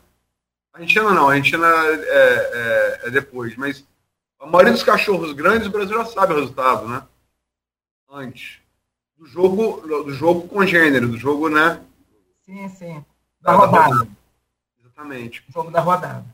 Mas é, é, é, e aí, zebra, gente? É, Antônio chegou a falar. Tem aí, zebra. A Alemanha perdendo para o Japão 2x1. Né? Eu, eu, eu, eu fui nadar, foi um jogo de. Esse jogo intermediário de 10, 10 e meio dia, eu fui nadar, tava 1x0 no segundo tempo. Falei, o jogo tá fechado, volto 2x1. Boca quente do Nogueira também secou a, secou a Alemanha. A estreia de, de, de Messi na Copa, o 2x1, a Argentina, mais de 30 jogos sem perder, foi perder aí, jogo de a Arábia Saudita, né? 2x0, é, perdão, 2x1 também, 2x1, de virada também. É, Como é que vocês estão vendo essa, essa, essas zebras, né? Ontem tivemos Marrocos dando 2x0 na Bélgica. Né? Como é que vocês estão vendo essas zebras aí? Agora eu começo por, por, por Antunes. É, isso tende a dar é, é, um equilíbrio de forças na Copa do Mundo. A gente vai ter, com certeza, seleções de menor tradição classificando, sobretudo, na segunda posição. A gente sabe disso. Vai dar um equilíbrio de forças. É um resultado também. é, eu, eu queria é, voltar num assunto que eu já falei. Eu acho que a, a, a, a Portugal e Argentina estão jogando com muita pressão.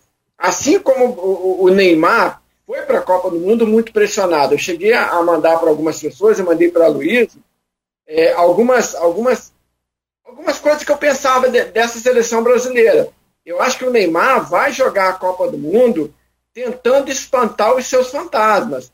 Um dos fantasmas era uma lesão, era uma contusão. E acabou acontecendo, acabou batendo na porta dele esse fantasma novamente. Tem aquela coisa dos parças, da vida noturna, da boemia, tem aquela coisa da arrogância, enfim, ele tem que espantar os fantasmas, ele tem que ser nessa Copa do Mundo o que foi é, é, tentar se aproximar de, de jogadores que, tem, que foram para a Copa do Mundo e se comportaram como dignos atletas, jogadores que empenharam, que buscaram o futebol coletivo, que se misturaram no meio dos 11 e, por se misturarem no meio dos 11, acabaram se destacando, acabaram aparecendo. Então, eu penso dessa forma. Agora, as chamadas zebras, elas vão acontecer, as zebras entre aspas, elas vão acontecer e vão dar, sim, certo equilíbrio. Mas é aquilo que eu falei, eu não, não vejo mais as zebras como grandes zebras, mas não, porque são treinadores é, de currículo internacional dirigindo seleções asiáticas e africanas, são jogadores asiáticos e africanos jogando na Europa, então tudo isso, e também a questão física vai fazer com que as zebras, ano a ano, passem a ser menos zebras ainda. Concordo com o Antunes, o futebol globalizado, então é, se torna zebra para nós porque nós não tem, nós temos a Copa de quatro em quatro anos. E os amistosos entre as seleções, por exemplo, a seleção brasileira e tudo, é, essa programação ela não se inicia logo após a Copa, ao término da Copa. Então, é zebra nesse aspecto, é, talvez até do potencial da equipe. Por exemplo, agora, Camarões e Sérvia. É, Sérvia, o jogo que está rolando agora, começou ganhando, é, a gente sabe que o, a equipe da Sérvia é uma equipe com potencial enorme, uma equipe arrumada, uma equipe forte, tecnicamente e taticamente, tem seus, seus destaques, mas Camarões veio para jogar. E a gente pega equipes aí que não se importam, e aí eu ressalto o treinamento mental, o comportamento, que define competição de alto rendimento não é só a capacidade técnica e tática é, da, da, da, equipe na modalidade, da seleção. É o comportamento. Antunes toca muito bem quando ele fala do, do comportamento coletivo, e esse comportamento coletivo, ele é treinado. Você treina uma equipe mentalmente, para ela se tornar forte mentalmente, para ela incomodar o adversário com comportamentos mentais que se traduzam durante o jogo, não é com é, uma personalidade da equipe. Camarões está com uma equipe com personalidade, que vai para o jogo do peito aberto, que é o resultado, e isso incomoda o adversário. Aí você pega um adversário que tem tradição no futebol e dá de cara com uma equipe que não se importa com essa tradição, e aí traduz esse comportamento no jogo, acaba que o jogo se inverte.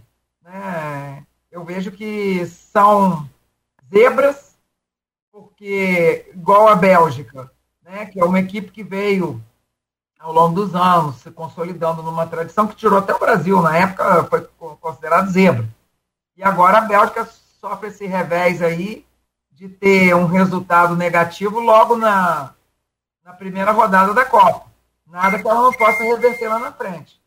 Mas hoje o futebol está muito igualado nesse aspecto. Ponto que hoje pode ser decisivo torno a dizer, é um treinamento mental que coloque as equipes com um comportamento extremamente positivo mentalmente e que vença resultados adversos. Exemplo, Croácia. Né? É... O Canadá fez um gol com... um minuto de jogo. E a Croácia fez, virou o jogo e ainda ganhou o jogo.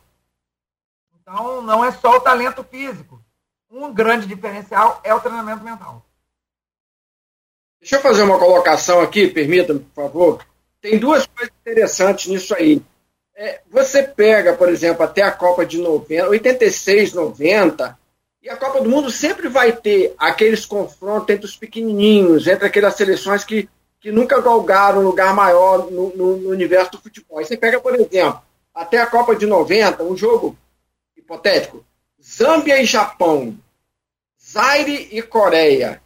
Era duro de assistir, era feio, era horrível, era feio. Hoje, você pega esses jogos que estão até chacota, ah, tá sobrando ingresso pro jogo, é quem que vai jogar? É, fulano, é Zâmbia e Japão. O jogo é bonito, o jogo é interessante, dá para assistir, dá para ver. O futebol desses países evoluiu muito. E outra coisa que eu queria falar aí, bem pessoal, né? Nós temos essa, essa cultura latina, né, de torcer para o menor, sempre querer que o menor bata o maior, aquela coisa de Davi e Golias. E, e, nas Copas do Mundo a gente observa muito aqui no Brasil as pessoas torcendo para a Arábia ganhar da, da, da Argentina, para o Irã ganhar da Alemanha. Eu torço pelo contrário, eu quero a Copa do Mundo bonita no final. Porque você começa a torcer para esses pequenininhos, chega no final, a Copa do Mundo não tem sal, não tem açúcar, não tem, não tem graça uma Copa do Mundo sem esses gigantes. Então, é, é, uma, é uma coisa pessoal minha. Eu torço para os grandes na primeira fase. Antônio, agora você vê o, o, o Japão. O que, que o Japão fez? O Japão levou Zico. Então, o Japão investiu na criação de um modelo de futebol para a equipe, para o time deles, para o país, é, levando um craque não só dentro da, das quatro linhas, mas um cara de mentalidade. Zico teve um, a carreira de Zico é uma carreira de superação.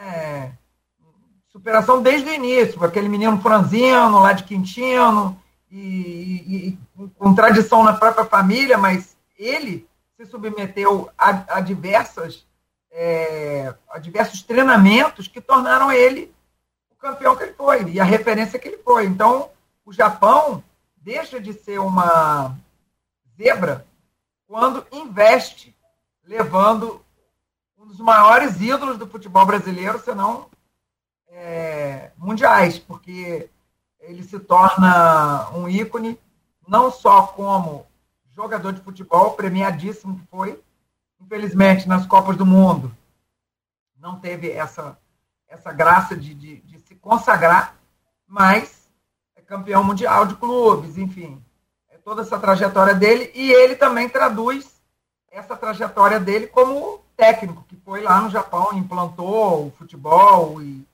então não tem mais equipe bobinha. O futebol, e, e, eu considero isso também como espetáculo né, de mídia.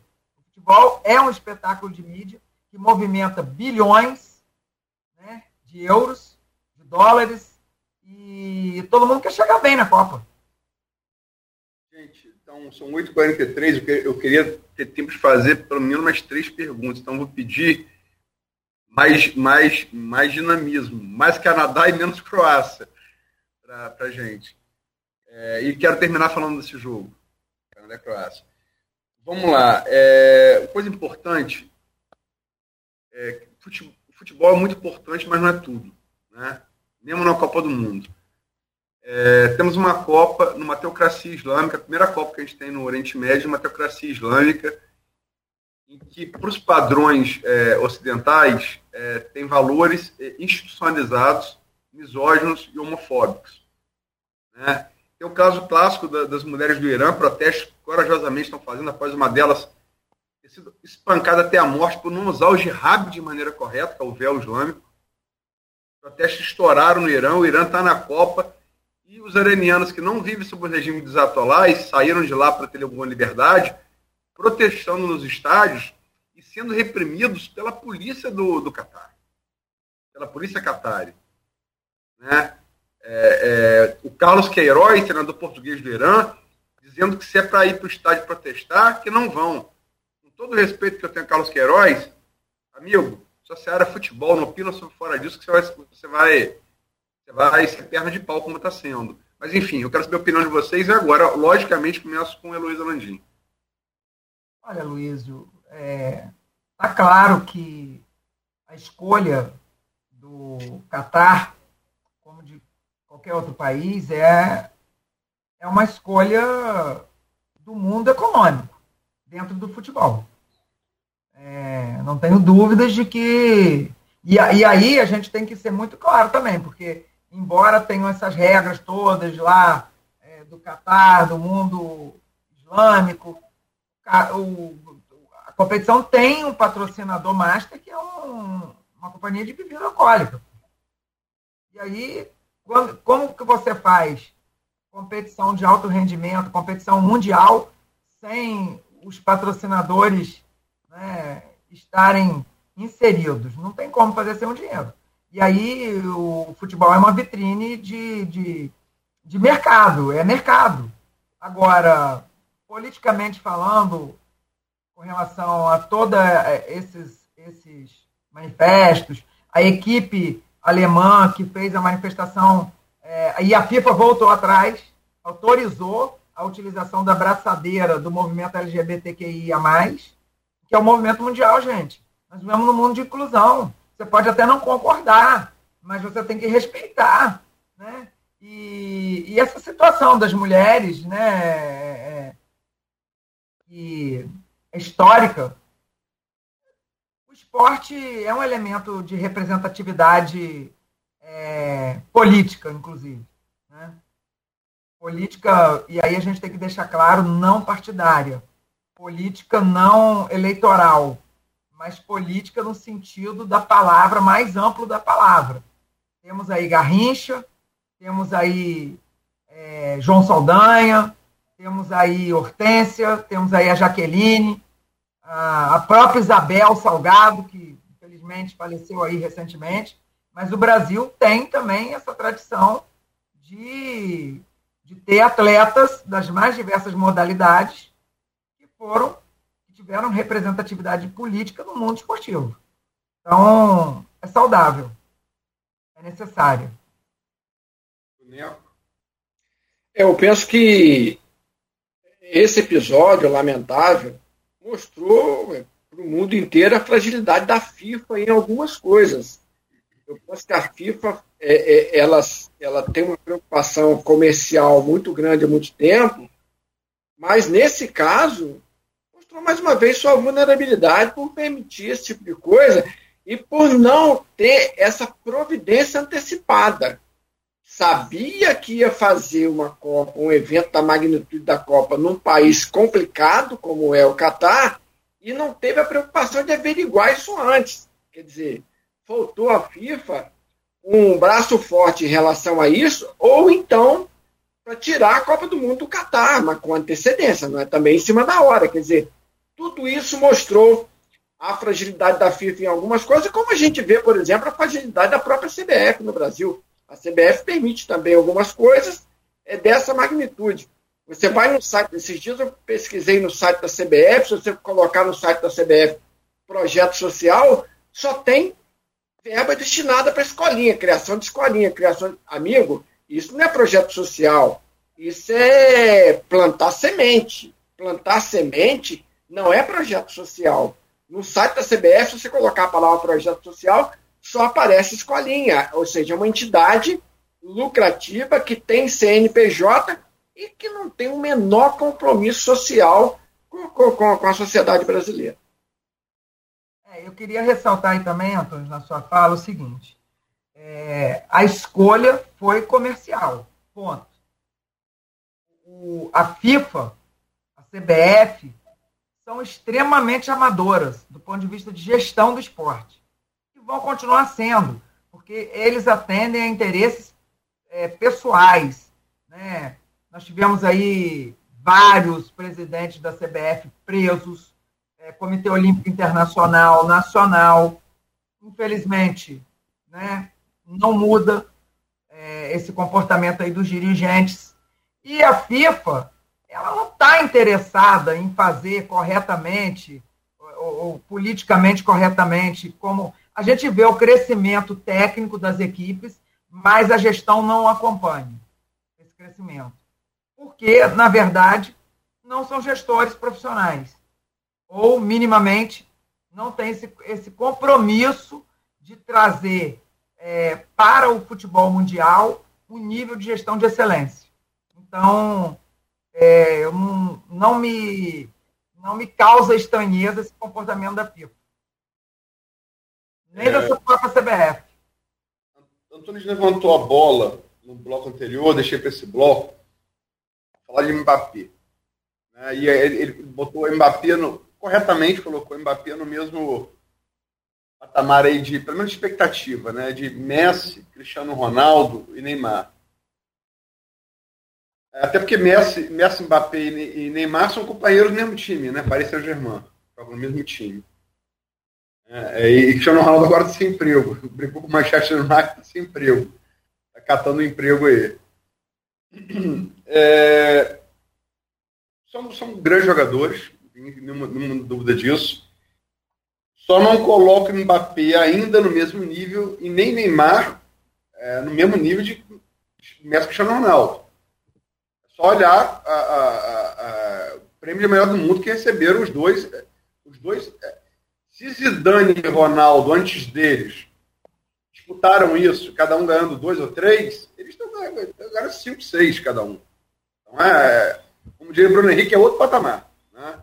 Estão no canto do cisne, estão velhos, né? embora Messi provando aí, né? Messi teve marcação dupla o jogo inteiro, o jogo inteiro contra o México. Na única vez que marcaram o Messi com marcação individual, a marcação dupla foi de Maria na direita, sobrou para ele, bola na rede, ele renasceu argentino. Então, mesmo velho, mesmo já no canto do cisne, é, é um canto do cisne poderoso ainda. Né? Agora, eu, eu faço em relação à Copa, especificamente em relação à Copa, é, uma grande distinção de, de, de Messi, Cristiano Ronaldo, Neymar para Mbappé. Favorável a Mbappé. Mbappé é jogador de Copa. É copeiro. Provou isso com 18 anos na última Copa. Mbappé tinha 18 anos na última Copa, onde muitos questionam deveria ter sido ele e não Modric o melhor jogador da Copa. Ele foi o melhor jogador jovem, né? E foi o primeiro, depois de um tal de Pelé, 18 anos, é, a marcar gol em final de Copa do Mundo. Né? Como o primeiro foi um tal de Pelé, isso pode querer dizer alguma coisa. Não estou comparando, mas o feito é, é, se igualou, né? Mbappé é jogador de Copa. Não existe na França discussão, ah, por que Mbappé não rende na seleção o que rende no clube? Talvez Mbappé renda mais até na seleção do que no clube. É um fenômeno, realmente. Ele joga, ele joga talvez em mais alto nível na seleção do que no clube. E, e, e aí, não comparo o jogador, mas comparo o feito como Pelé desde 18 anos. É um negócio impressionante. Acho que Mbappé, particularmente, não vai ter a carreira tão longeva quanto a de Pelé, quanto de Messi, quanto, quanto, quanto Cristiano Ronaldo. O futebol de Mbappé é muito baseado em velocidade e explosão. E isso é idade caça, né? A idade caça. Muito mais do que a técnica. Enfim, é, é, essa bola levantada por Soneco.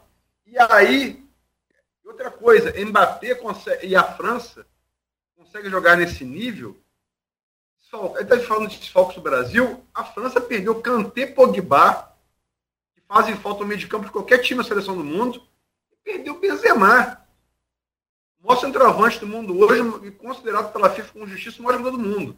E está passando. Né? O Mbappé vai passar passando, está passando passando.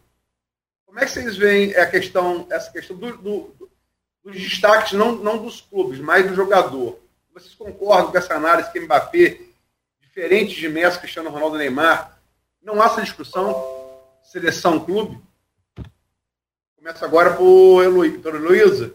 Quem começa a última? Não, Antônio, peço para o Antônio. Não, eu, eu, penso o seguinte, eu acho que essa, essa coisa da prateleira do Messi e do Cristiano Ronaldo para a prateleira do, do, do Neymar e, e, do Mbappé, ela passa muito pelo seguinte: quando a gente fala da mesma prateleira, a gente fala enquanto estrela, enquanto é, é, no, no, conjunto todo da obra, no, no, no, jogador, na personalidade. Agora, evidentemente que enquanto jogador, o Cristiano Ronaldo e o Messi estão numa prateleira superior. E o que pesa contra o Mbappé nesse ponto de vista? A idade, mais nova, ele é, ele é mais recente, pesa contra ele por um lado positivo, por um lado negativo, mas pesa favoravelmente. A gente sabe que o Mbappé pode ser o camarada que a gente não tinha essa expectativa há, há anos atrás de chegar a levantar três Copas do Mundo, como o Pelé fez, botou a mão na Copa do Mundo três vezes. E ele tem muitas possibilidades de fazer. Se ganhar esse ano, então, se ganhar a Copa 22, então, aí essa chance ela se eleva consideravelmente. Ele acha que ele tem três Copas do Mundo a mais folgado, quatro, se bobear, ainda quatro Copas do Mundo ainda para jogar. Seriam seis Copas do Mundo para ele. A chance dele ganhar três vezes é enorme, ainda mais com a, a França, que sempre tem bons jogadores para coadjuvarem com ele. E o Neymar, a gente sabe que não chega ainda próximo do patamar do CR7 e do Messi por conta dos seus comportamentos, por conta das, das realidades que ele vive. E isso pesa contra o Neymar. Então são três jogadores fantásticos, fora de série, mas que não estão na mesma prateleira por conta dessas realidades. Eu, é, eu vejo isso aí que Antunes e a colocaram muito bem. Nós temos vários perfis de, de atletas, de jogadores. Né? Aqueles que crescem na pressão da competição e se destacam. Né? É o caso do Mbappé e de outros que a gente tem aí em várias modalidades no futebol. Então, isso é muito visível, porque você pega decisões e o cara chega lá e resolve. E temos também craques que, entre aspas, somem, se diluem em competições como a Copa do Mundo. Vejo é, essa característica muito forte no Mbappé. Ele chama para ele a responsabilidade para decidir e vai. Ele gosta do jogo, gosta dessa disputa é, e aí se sobressai tem talento para isso. No caso de Neymar, tem muita habilidade, um cara que é, é destaque desde as categorias de base, mas infelizmente em Copa do Mundo ele não teve até agora esse, esse sucesso, né? É, de poder chamar o jogo para si, ir lá e resolver, e, enfim. E e acredito que Messi é, tem uma característica parecida com o Mbappé, mas o Mbappé sobra nesse quesito. Sobra. É um cara que se destaca muito, está aí entre os principais artilheiros da Copa já na primeira rodada. Aí. É, então, é uma característica dele e que, que faz diferença, porque, afinal de contas, a gente tem que ganhar o jogo. Quando você tem um jogador dessa, dessa natureza, é, que se destaca em competições como Copa do Mundo, que é uma competição ranqueada, que é organizada pela FIFA, a equipe dele ganha mais patrocínio, a equipe dele, ele se projeta de uma forma diferenciada, né? E isso é da personalidade do jogador. É, tem jogadores que encolhem, tem outros que se sobressaem, gostam do confronto, e, e Mbappé faz isso muito bem. Acredito até que em outras seleções a gente tenha é, atletas com essa característica, mas não que não, não desenvolvem tão bem quanto ele, né? É. Apesar da idade dele, porque na verdade é, ele coloca, nesse caso aí, nesse quesito, ele coloca o talento dele acima da idade. Né? A inteligência dele, a capacidade, as habilidades estão muito acima da idade dele. Ele faz com que a equipe também jogue em torno dele. É, Mbappé, eu, eu, eu acho que é um caso raro no futebol, volto a repetir, é um jogador que o falou muito bem, é, chama para ele o jogo e, e resolve. É, se eu tivesse contra um caso análogo no Mbappé, não estou comparando também o atleta, não, a excelência do atleta, não, a parte técnica, não. Tá? Eu falo essa coisa, bola em mim, e vai lá e resolve. Só vi um. Michael Jordan, no basquete. Fazer seis vezes na NBA. Eu nunca tinha visto isso antes. Né? E realmente, o Antônio está certo. Se ele ganhasse, se a França ganhasse a Copa que ele jogando está jogando, vamos ter que rever né, os patamares do futebol, porque aí eu concordo. É, se ganhar com ele jogando que está jogando, é, vamos, vamos ter que reescrever a história do futebol. Né? Vai, ser, vai ser muito semelhante à coisa do Lewis Hamilton. A gente não pode nunca ter uma prateleira emocional da Fórmula 1 com Lauda, com Fittipaldi, com Senna, com Piquet, com Mansell, com Prost. É aquela prateleira emocional. Mas você pega esses camaradas e bota os números do Hamilton próximo, não dá para comparar. É uma, é uma realidade estatística. Antônio, mas aí é o seguinte. É, Desculpa não, me, me meter também na opinião do Antônio. Aí, aí essa estatística aí é, é de Fórmula 1, não, não, que eu entenda muito, mas eu sou um apaixonado por Fórmula 1. É, e você conhece bem, mas é, são tempos diferentes. Você tinha uma média de número de corridas muito menores do que se tem hoje. A tecnologia era outra. Eu estou falando, ele não entra na prateleira emocional.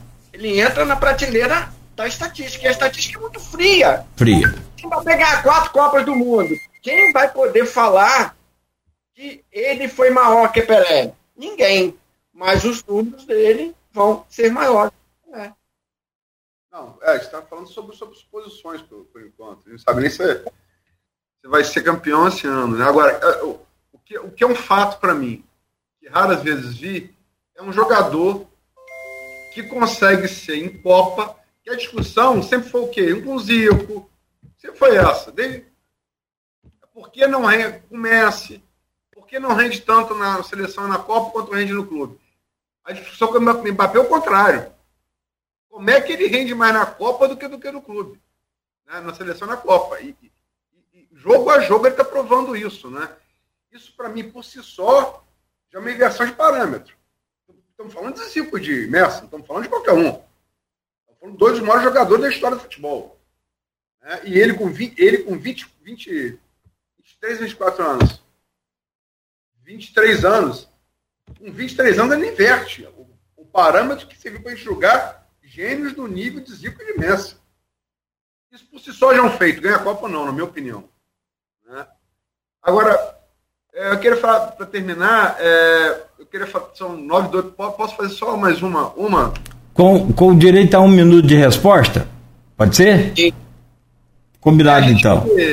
É, desculpa, Nogueira. Perdão, pode falar. Não, não, combinado. A gente está falando dos favoritos, favoritos ao título. Elô só roçou no, no, no vice-campeão, atual vice-campeão mundial, atual campeão a França no Mbappé, o vice-campeão mundial de 2018, a, Fran a França, a Croácia de Modric, que ontem, no meu entender, é, foi um jogo muito clássico, em que começou o vigor físico, a juventude dominando, e terminou com a categoria, a inteligência botando o vigor físico na roda para dançar. Resultado final 4x1 para a Croácia. É, e é um jogador que eu particularmente eu sou fã declarado, porque é outro jogador copeiro, é outro jogador que cresce no jogo, em, jogo, em jogo de Copa do Mundo. Basta ver o que fez em 2018. Né?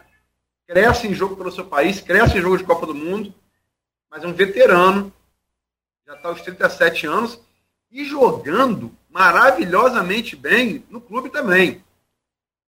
É, Modric só não, jogou, só não foi o jogador do ano pela, que fez no, no, Real Madrid, quando foi campeão, campeão, campeão da Champions, que Benzema fez, fez os gols todos. E aí o gol, né, sempre tem mais evidência. Como é que vocês viram ontem é, a, a Croácia 4 a 1 é, sobre o Canadá, e se vocês colocam também a Croácia como uma das possíveis candidatas. Começa agora por Elo. Olha, a Croácia provou ontem que ela veio por tudo ou nada. Está interessando o adversário para ela. Ela não toma, não, não toma nem conhecimento do adversário. E é sim, por que não seria? Né, um, um, um potencial é, candidato a título. É, por outro lado, também eu destaco aí, não, não estudei ainda a equipe da Croácia, não tenho essa informação, mas a força mental deles, assim como, como a equipe agora de Camarões, para virar o jogo, não é um campeonato qualquer Copa do Mundo. Você está enfrentando os melhores, teoricamente os melhores. Então, foi um jogo vibrante, uma goleada de virada, é, e onde a inteligência prevaleceu mesmo, a estratégia, é isso que eu digo. Nós vamos ficar no Brasil jogando somente com a individualidade, nós vamos ter o brilhantismo de um craque para desequilibrar o jogo na inteligência. Esse, esse é meu questionamento. E, e, a Croácia de parabéns, porque soube aproveitar é, o momento do jogo, virou o jogo, não tomou nem conhecimento do adversário. O Modric representa, na verdade, é, aquele futebol que mais cadenciado, aquele futebol mais inteligente. Eu acho que a Croácia, sim, pode, pode surgir como, como, como surpresa. Eu acho que a Croácia não pode ser vista como aquela zebra que a gente falou antes. É um zebrão, é uma zebra que já vem botando a cara na, na, nas Copas do Mundo, é, mostrando o seu perfil de futebol inteligente. Então, eu penso o seguinte: a Croácia pode sim chegar como chegou quatro anos atrás e, e, e surpreender. Mas eu não vejo a Croácia com força para ganhar a Copa do Mundo. Eu não vejo. É, entre, entre para se enfiar entre Brasil, Inglaterra, Argentina e Espanha. Não vejo. Mas pode surpreender. Você coloca a França nesse, nesse, nesse, nesse time aí, né? Você é a França. Ela pode estar entre, por exemplo, as seis primeiras colocadas da Copa. Nogueira? Sim, vamos lá então. Vamos é, é, é, fechar aqui com as despedidas. É... Antunes tinha um time rapidinho para falar, já são nove e seis, Cristiano já está aqui quase que subindo ah, a es... Arábia Saudita, que Rap... quer? Vamos lá, escalação da Arábia Saudita então. Está escalada a seleção da Arábia Saudita. Alface é o goleiro número um. o lateral direito número dois. Álvaro, zagueiro número 3. O outro zagueiro é Alicate. Na esquerda, meia dúzia, Alcatra. No meio, Almeida, 5. Alvoroço, 8. E Alucinado, 10. Na frente, ponta direita, como nos velhos tempos, 7. Alfinete. O 9 é Alicerce. E o número 11 pela ponta esquerda, Alívio. O técnico é Amigo seu, Claudio Nogueira, Alcatrão Conhaque. Opa, e o Alpiste? Não vai não? Alpiste? Alpiste, Alpiste tá no banco. Alpiste... Rapaz, eu vou tomar uns, umas broncas de Cristiano hoje. Já tô tomando, mas vale a pena pela, pela gargalhada. Bom, primeiro então, Luiz, eu vou despedir daqui, correto? Vamos lá. Perfeito. Elô, primeiro você, minha querida, sempre uma, uma, uma alegria poder. Aliás, sua torcida aqui no, no Facebook parece que foi coordenada, tá linda, maravilhosa. Você é uma querida. Muito obrigado, bom dia. Sempre contamos Olha, com você aqui nesse programa. Eu que agradeço aí ao convite do Aloysio. Eu torno a dizer, é uma enciclopédia do futebol. É um cara que é diferenciado porque faz uma análise não só técnica e tática, mas do todo. O futebol é um conjunto, é uma cultura. E enquanto elemento de cultura, Luísio leva é, essa atuação dele de forma muito é, competente, de forma muito ampla, que o futebol merece. Então, agradecer o convite do Aloysio, do Grupo Folha, é, poder participar aqui, trocar essas informações, aprender cada vez mais. E contem sempre que, que for necessário, que for possível, que a gente puder, a gente vai estar junto. Torcer para o Brasil, né? Ganhar essa Copa, trazer o Hexa. E agradecer também aí ao Antunes, a você, Nogueira, sempre parceiro, é, desejar que seja mais um dia hoje de vitória para gente. Muito obrigado aí, a Folha, por, essa, por esse convite. Bom, Antunes, grande fera também. Obrigado pelo seu carinho, obrigado pela sua é, presença aqui mais uma vez conosco. você é do rádio, é, do, é, é daqueles antigos do rádio, né? É, a gente prefere sempre pessoalmente, como a gente falava essa semana. Mas vamos, vamos pelo rádio moderno. Grande abraço, valeu aí pela sua colaboração, valeu pela presença. Agradecendo, Nogueira, e falar duas coisas a respeito da Heloísa Landim. Primeiro, é deixar uma sugestão de pauta para o programa. A Heloísa me falou um tempo atrás a respeito de uma Olimpíada fatiada pela questão do impacto social e ambiental, que os Jogos Olímpicos não seriam mais de um projeto grande mundial para que os Jogos Olímpicos não fossem disputados numa mesma cidade. Não sei como é que está essa situação. A Isso... Copa também agora, Antônio. A próxima. Copa não será disputada em uma cidade só. E, um e, e, outra coisa é que Luísa Landim é testemunha de uma página minha é, no, no ginásio central lá em Niterói, no jogo do Automóvel Clube, em que eu arrumei uma briga lá embaixo e encarei uma turma grande, ela ficou me incentivando, não sobe não, não sai não, eu estava dentro da quadra transmitindo o jogo do Automóvel Clube contra o Central de Niterói, e naquele dia, como diria meu avô, naquele dia eu fui homem, fui macho de verdade, é coisa rara. E Heloísa me incentivando da arquibancada e Arnaldo Garcia lá em cima, sobe, Antônio.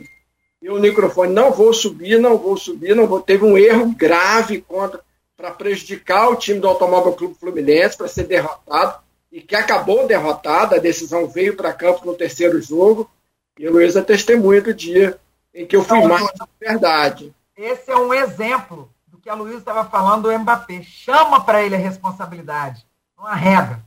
É disso que a gente precisa na vida e no esporte. Gente que faça essa diferença. Chama então, Luiz. Valeu, valeu, Antunes. Obrigado mais uma vez. Grande abraço para você.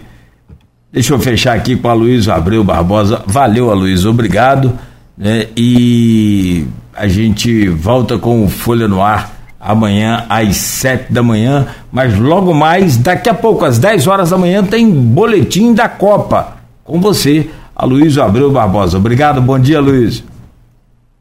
Bom dia, é, agradecer demais a Elo, a Antunes pela presença, pelo debate sempre pode aprender bastante com ambos, tem muito conhecimento do, do esporte, de maneira geral.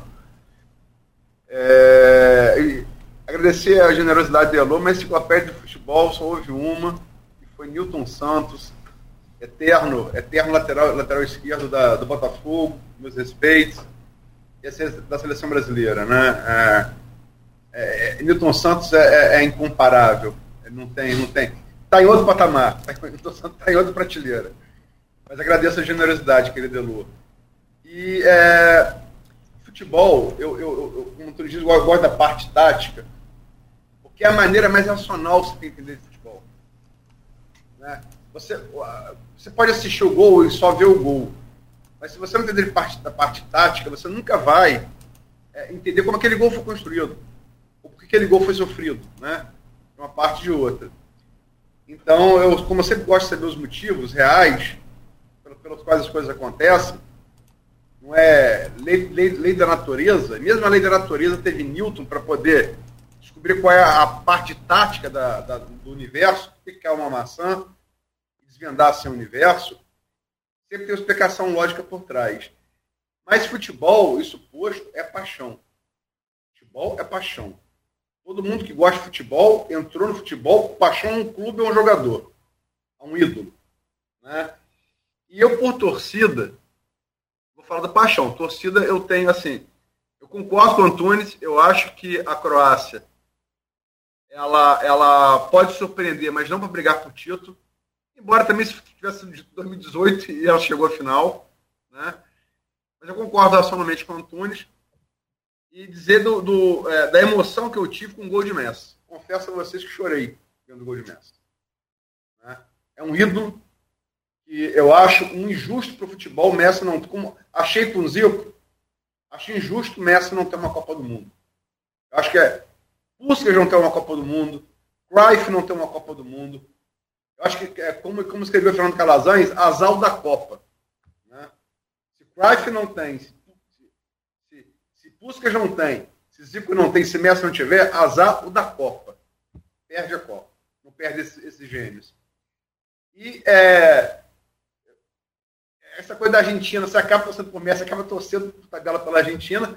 Sou brasileiro, vou torcer muito pelo Brasil daqui a pouco, mas também tenho um prazer enorme de ver o croata Modric jogar, né? Porque é um jogador que é pequeno, frágil, não tem explosão, não tem velocidade. Não é porque tá, tá velho, não, porque nunca teve mesmo.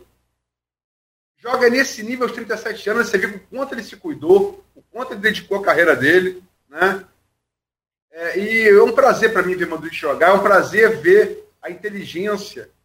Um, um, um, momento ontem, um deslocamento que ele fez no lateral é, direito da, da, do Canadá, que ele ganhou, não ganhou ele ganhou na, na, na, é, em adivinhar o espaço, em, em, em antever o espaço para qual ele tinha que se deslocar.